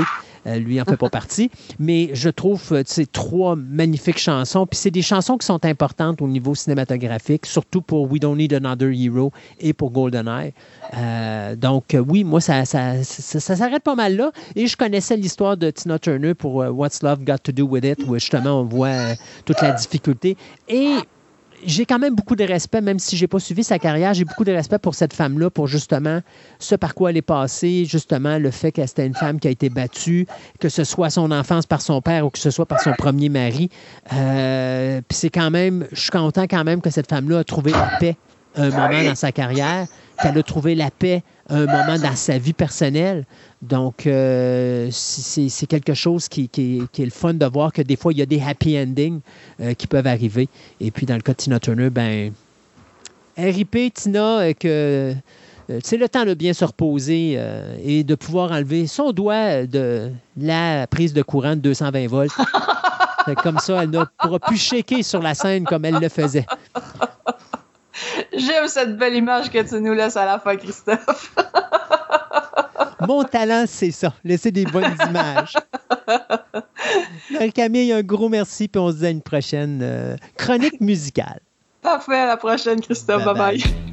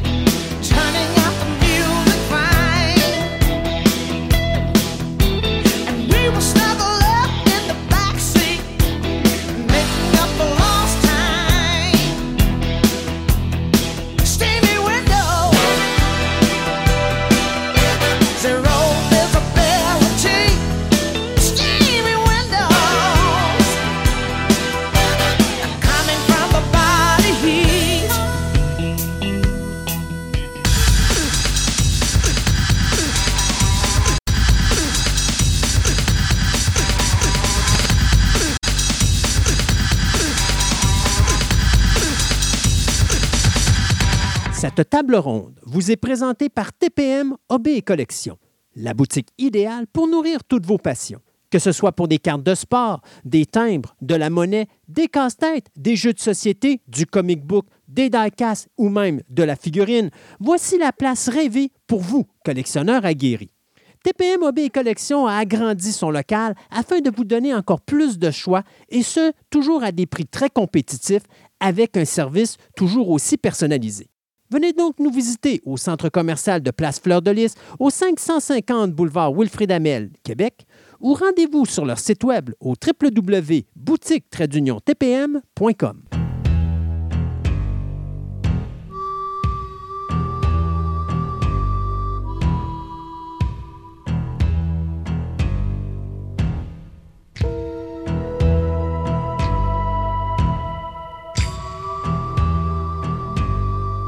Et euh, pour euh, les renouvellements et les cancellations, il n'y a pas grand-chose. Il y a juste Netflix qui vient de confirmer qu'il y aura une cinquième saison de The Watcher avant même que la quatrième saison ne sorte et avant même qu'on voit les codes d'écoute, qu'est-ce que ça va être. Ouais, ouais. Ben, il, il tenait une grosse franchise, puis ils veulent pas la lâcher. Ouais. Mais je- en tout cas, j'ai hâte de voir s'ils vont pas se casser la gueule là-dessus. Là. Euh, des cancellations encore dues à la grève des scénaristes. Le tournage du film de Marvel, The Thunderbolts, qui vient d'être suspendu à cause de la grève des scénaristes. Le tournage devait débuter dans trois semaines. Et aussi, la série télé Wonder Man sur Disney Plus vient également de voir sa production interrompue pour les mêmes raisons. Donc, ça s'annonce pas tellement bien pour l'automne, d'autant plus que, comme je vous dis, si les euh, acteurs ne s'entendent pas avec les maisons de production avant la 30 juin prochain, eh bien, le syndicat professionnel américain des acteurs, soit la Screen Actors Guild et les American Federation of Television and Radio Artists, vont se mettre en grève à la fin du mois de juin. Le contrat a été donné. Donc, si on ne s'entend pas, ben, Hollywood va tomber en pandémie et on va rentrer en confinement. Euh, du côté de NCIS, ben, vous le savez, le 21 mai dernier, c'était la fin de la série NCIS Los Angeles, le show qui nous a quittés après 14 saisons. Eh bien, on a eu une surprise dans le final de la série NCIS Miami, puisque le personnage de Sam, qui est interprété par LL Cool J, qui était le deuxième gros comédien de la série de NCIS Los Angeles, a fait son apparition et LL Cool J vient de confirmer qu'il va reprendre le rôle de Sam comme personnage récurrent dans la saison 3 de NCIS Hawaii. Donc le gars n'a pas vraiment le goût d'arrêter sa carrière dans l'univers de NCIS et donc après 14 ans sur NCIS Los Angeles, il va tout simplement transférer chez NCIS Miami. Du côté de Witcher, on vient d'en parler de cette cinquième saison, mais en plus, on vient d'annoncer du côté de Netflix que Dolph Lundgren vient d'être signé pour jouer dans un spin-off de la série de The Witcher. Il n'y a pas de titre présentement euh, à cette série-là, mais on sait que ce sera quelque chose qui devrait être filmé euh, probablement dans les prochains mois si la grève le permet. Euh, ce qui est quand même surprenant de savoir, c'est que Dolph Lundgren, il n'y a pas si longtemps, nous avait euh, appris qu'il était en rémission d'un cancer du poumon qui avait été diagnostiqué en 2015. Lundgren n'avait pas arrêté de travailler, mais là, depuis qu'il est en euh, rémission, ben là, les contrats tombent de partout. Il va jouer dans Expendable numéro 4, on va le voir dans Aquaman 2. Donc, ce projet-là aussi qui vient de sortir, c'est quelque chose d'intéressant pour lui. Euh, autre chose aussi, Maxine va mettre en vedette Kevin Bacon, Giancarlo Exposito, Elisabeth Debicki et Michel Monaghan. Ce sera un projet qui va marquer le troisième film de la trilogie de films d'horreur du réalisateur Ty West, euh, qui avait commencé dans le film X et qui s'était poursuivi avec le film Pearl. Donc, euh, X se passait dans les années 70, Pearl se passait en 1918, eh bien, Maxine va se passer à Los Angeles en 1985. Ty West va de nouveau s'occuper de la scénarisation et de la réalisation du film. Euh, D'ailleurs, la production du film avait commencé, je crois que c'était quelque part dans les alentours du mois de mars. Donc, c'est une production qui devrait avoir terminé ou qui devrait être sur le point de se finir. Donc, un film qu'on devrait voir probablement d'ici euh, la fin de 2024 au cinéma. Euh, du côté de Starfleet Academy, eh bien, Paramount Plus vient de demander, euh, vient d'officialiser une nouvelle série pour l'univers de Star Trek. C'est Noga Landau qui nous avait donné ou qui avait travaillé sur Nancy Drew, qui va s'occuper euh, d'être co-showrunner sur cette nouvelle série qui va suivre l'histoire d'un groupe de cadets qui doivent comme surmonter les épreuves afin de pouvoir euh, vivre une carrière à l'intérieur de Starfleet. Le Donc- Kobayashimaru. Qu'est-ce qu'il y a, Kobayashimaru? Ah, il va falloir qu'il qu'il fasse le Ah oui.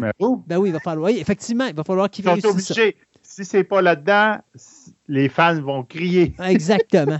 Donc, euh, la série ne devrait pas commencer avant 2024 et euh, la série Starfleet Academy ne devrait pas être diffusée sur les ondes de CBS All Access avant 2025. Et pour finir, eh bien, euh, Scarlett Johansson devrait jouer dans la euh, Limited Series de Amazon Prime euh, basée sur la nouvelle de John Katzenbach de 1992, Just Cause. Donc, euh, on avait déjà eu un film en 1995 qui mettait en vedette Sean Connery, Laurence Fishburne, Kate Capshaw, Blair Underwood et Ed Harris. Ce qui est assez impressionnant dans cette histoire-là, vu que Scarlett Johansson va jouer dans cette nouvelle lim- Limited Series basée sur la nouvelle euh, de 92, c'est que il y a peu de monde qui le savent, mais Scarlett Johansson avait commencé euh, ou jouait plutôt le rôle de la fille de Sean Connery, de Kate Capshaw, dans le film original de 95. Donc, de la revoir dans cette Limited Series, ça va être quelque chose d'assez impressionnant. Ce projet va donc marquer la participation, la première grande participation de Scarlett Johansson à un, rôle de série télé. Et ce sera Christy Hall qui va s'occuper de l'écriture du scénario et qui sera également executive producer ou producteur productrice exécutive pardon, de ce remake du euh, roman de Just Cause. Donc, euh, quelque chose qui s'en vient sur un poste de télévision près de chez vous. Bon, sur notre Twitter, j'ai rajouté une coupelle de séries. Donc, j'ai euh, Hijack qui va sortir sur Apple TV Plus le 28 juin. C'est une histoire de, détournement d'avion. Euh, j'ai aussi The Creator qui va sortir le 29 septembre au cinéma. C'est plus une histoire, vous direz, de science-fiction, euh, euh, cyberpunk, un peu de la main. Après ça, j'ai le 9 juin sur Vidéo On Demand, ça marche encore cette affaire-là. Oui. C'est Secret Kingdom, qui est en fin de compte une histoire pour enfants. Je vous dirais un conte enfant. euh, j'ai hâte, de- ça peut être intéressant. Euh, La surprise que j'ai eue, c'est Hidden Strike, qui va sortir au, au cinéma probablement en 2023. J'ai pas trop d'infos, à part le trailer, comme je te dis, qui est sorti un peu de nulle part, avec deux acteurs que c'est un bonheur de les voir ensemble. Ça va être drôle. Jackie Chang et John Cena. Ah, mon Dieu, oui. Justement, quelqu'un m'écrivait là-dessus puis il me disait Hey, t'as-tu vu les effets spéciaux ont l'air merdiques Puis moi, j'ai regardé la bande puis j'ai dit Ouais, mais ça a de l'air vachement amusant. Ah non, non. Moi, c'est ça. Moi, je m'en dans les effets spéciaux, c'est un trailer, ça risque de. Who de cares? De toute façon, c'est pas le de but. toute manière, c'est pas le but de l'histoire. C'est juste de voir ces deux acteurs-là ensemble. Est-ce qu'on va se faire du fun? Je suis sûr de ça. Euh, on a aussi le trailer de Black Mirror saison 3. Donc, on a droit, je pense, si je me rappelle bien, six nouveaux épisodes. Black Mirror, c'est pas plutôt la saison 6 6, excuse, excuse, pas 3. 6, que je me trompais d'une ligne. Qui va sortir le 15 juin sur Netflix. J'ai très hâte. Je pense qu'il y a 6 épisodes, 5 ou 6 épisodes, donc ça va être bien. Je vous n'ai, euh, vous dirais, le dernier que je vais vous partager de trailer de Barbie, qui va sortir le 20 juillet au cinéma. Euh, ça donne une idée de l'histoire. Oh, je peux appeler ça un vrai trailer. Là, tu as une idée, ça va être quoi l'histoire, euh, que Barbie, ça va dans le vrai monde, euh, puis elle fait face à la réalité. euh, qui n'est pas la sienne. Ben, écoute, pauvre. Barbie, elle a un problème. Moi, là, c'est vraiment. Ben, déjà, son problème, c'est Kent, là, mais bon, ça, c'est Non, mais c'est parce que elle est en train de devenir humaine dans le monde des poupées. Et moi, ce qui m'a fait rire, c'est quand à un moment donné, elle tombe avec ce qu'elle appelle les flat foot. où là, tout le monde sont. c'est- c'est- tout le monde est, est- est effrayé, dégoûté, euh, parce qu'elle n'a plus les pieds qui sont relevés comme si elle avait ses talons hauts continuellement. C'est ça. Ah, c'est une honte, c'est une maladie honteuse, ça? Oui, oui, exactement.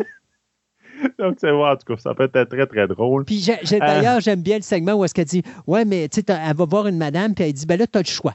Tu peux retrouver tes high heels, donc retrouver tes, tes choses, ou aller dans le vrai monde pour découvrir la vérité. Puis là, elle dit Ben, je reprendrai les high heels. Non, non, Oui, c'est pas c'est ça, faut que tu dises. faut que tu C'est dises pas que ça que tu tu réponds, c'est l'autre. Faut que tu réponds, tu n'as pas de film. ça ressemble à ça. On a droit à aussi un trailer de My Big Fat Greek Wedding 3. Oh mon qui va, oui, c'est ça. Euh, qui va sortir le 8 septembre au cinéma.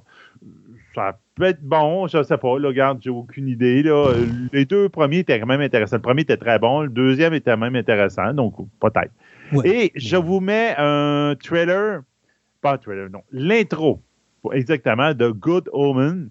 le- qui va sortir sur Prime Video le 28 juillet. À date, on n'a pas une grosse idée du, euh, du thème de ce- cette histoire que Neil Gaiman a participé, où tu l'histoire d'amitié entre un démon et un ange qui date euh, du Jardin d'Éden, puis qui arrive toutes sortes de niaiseries.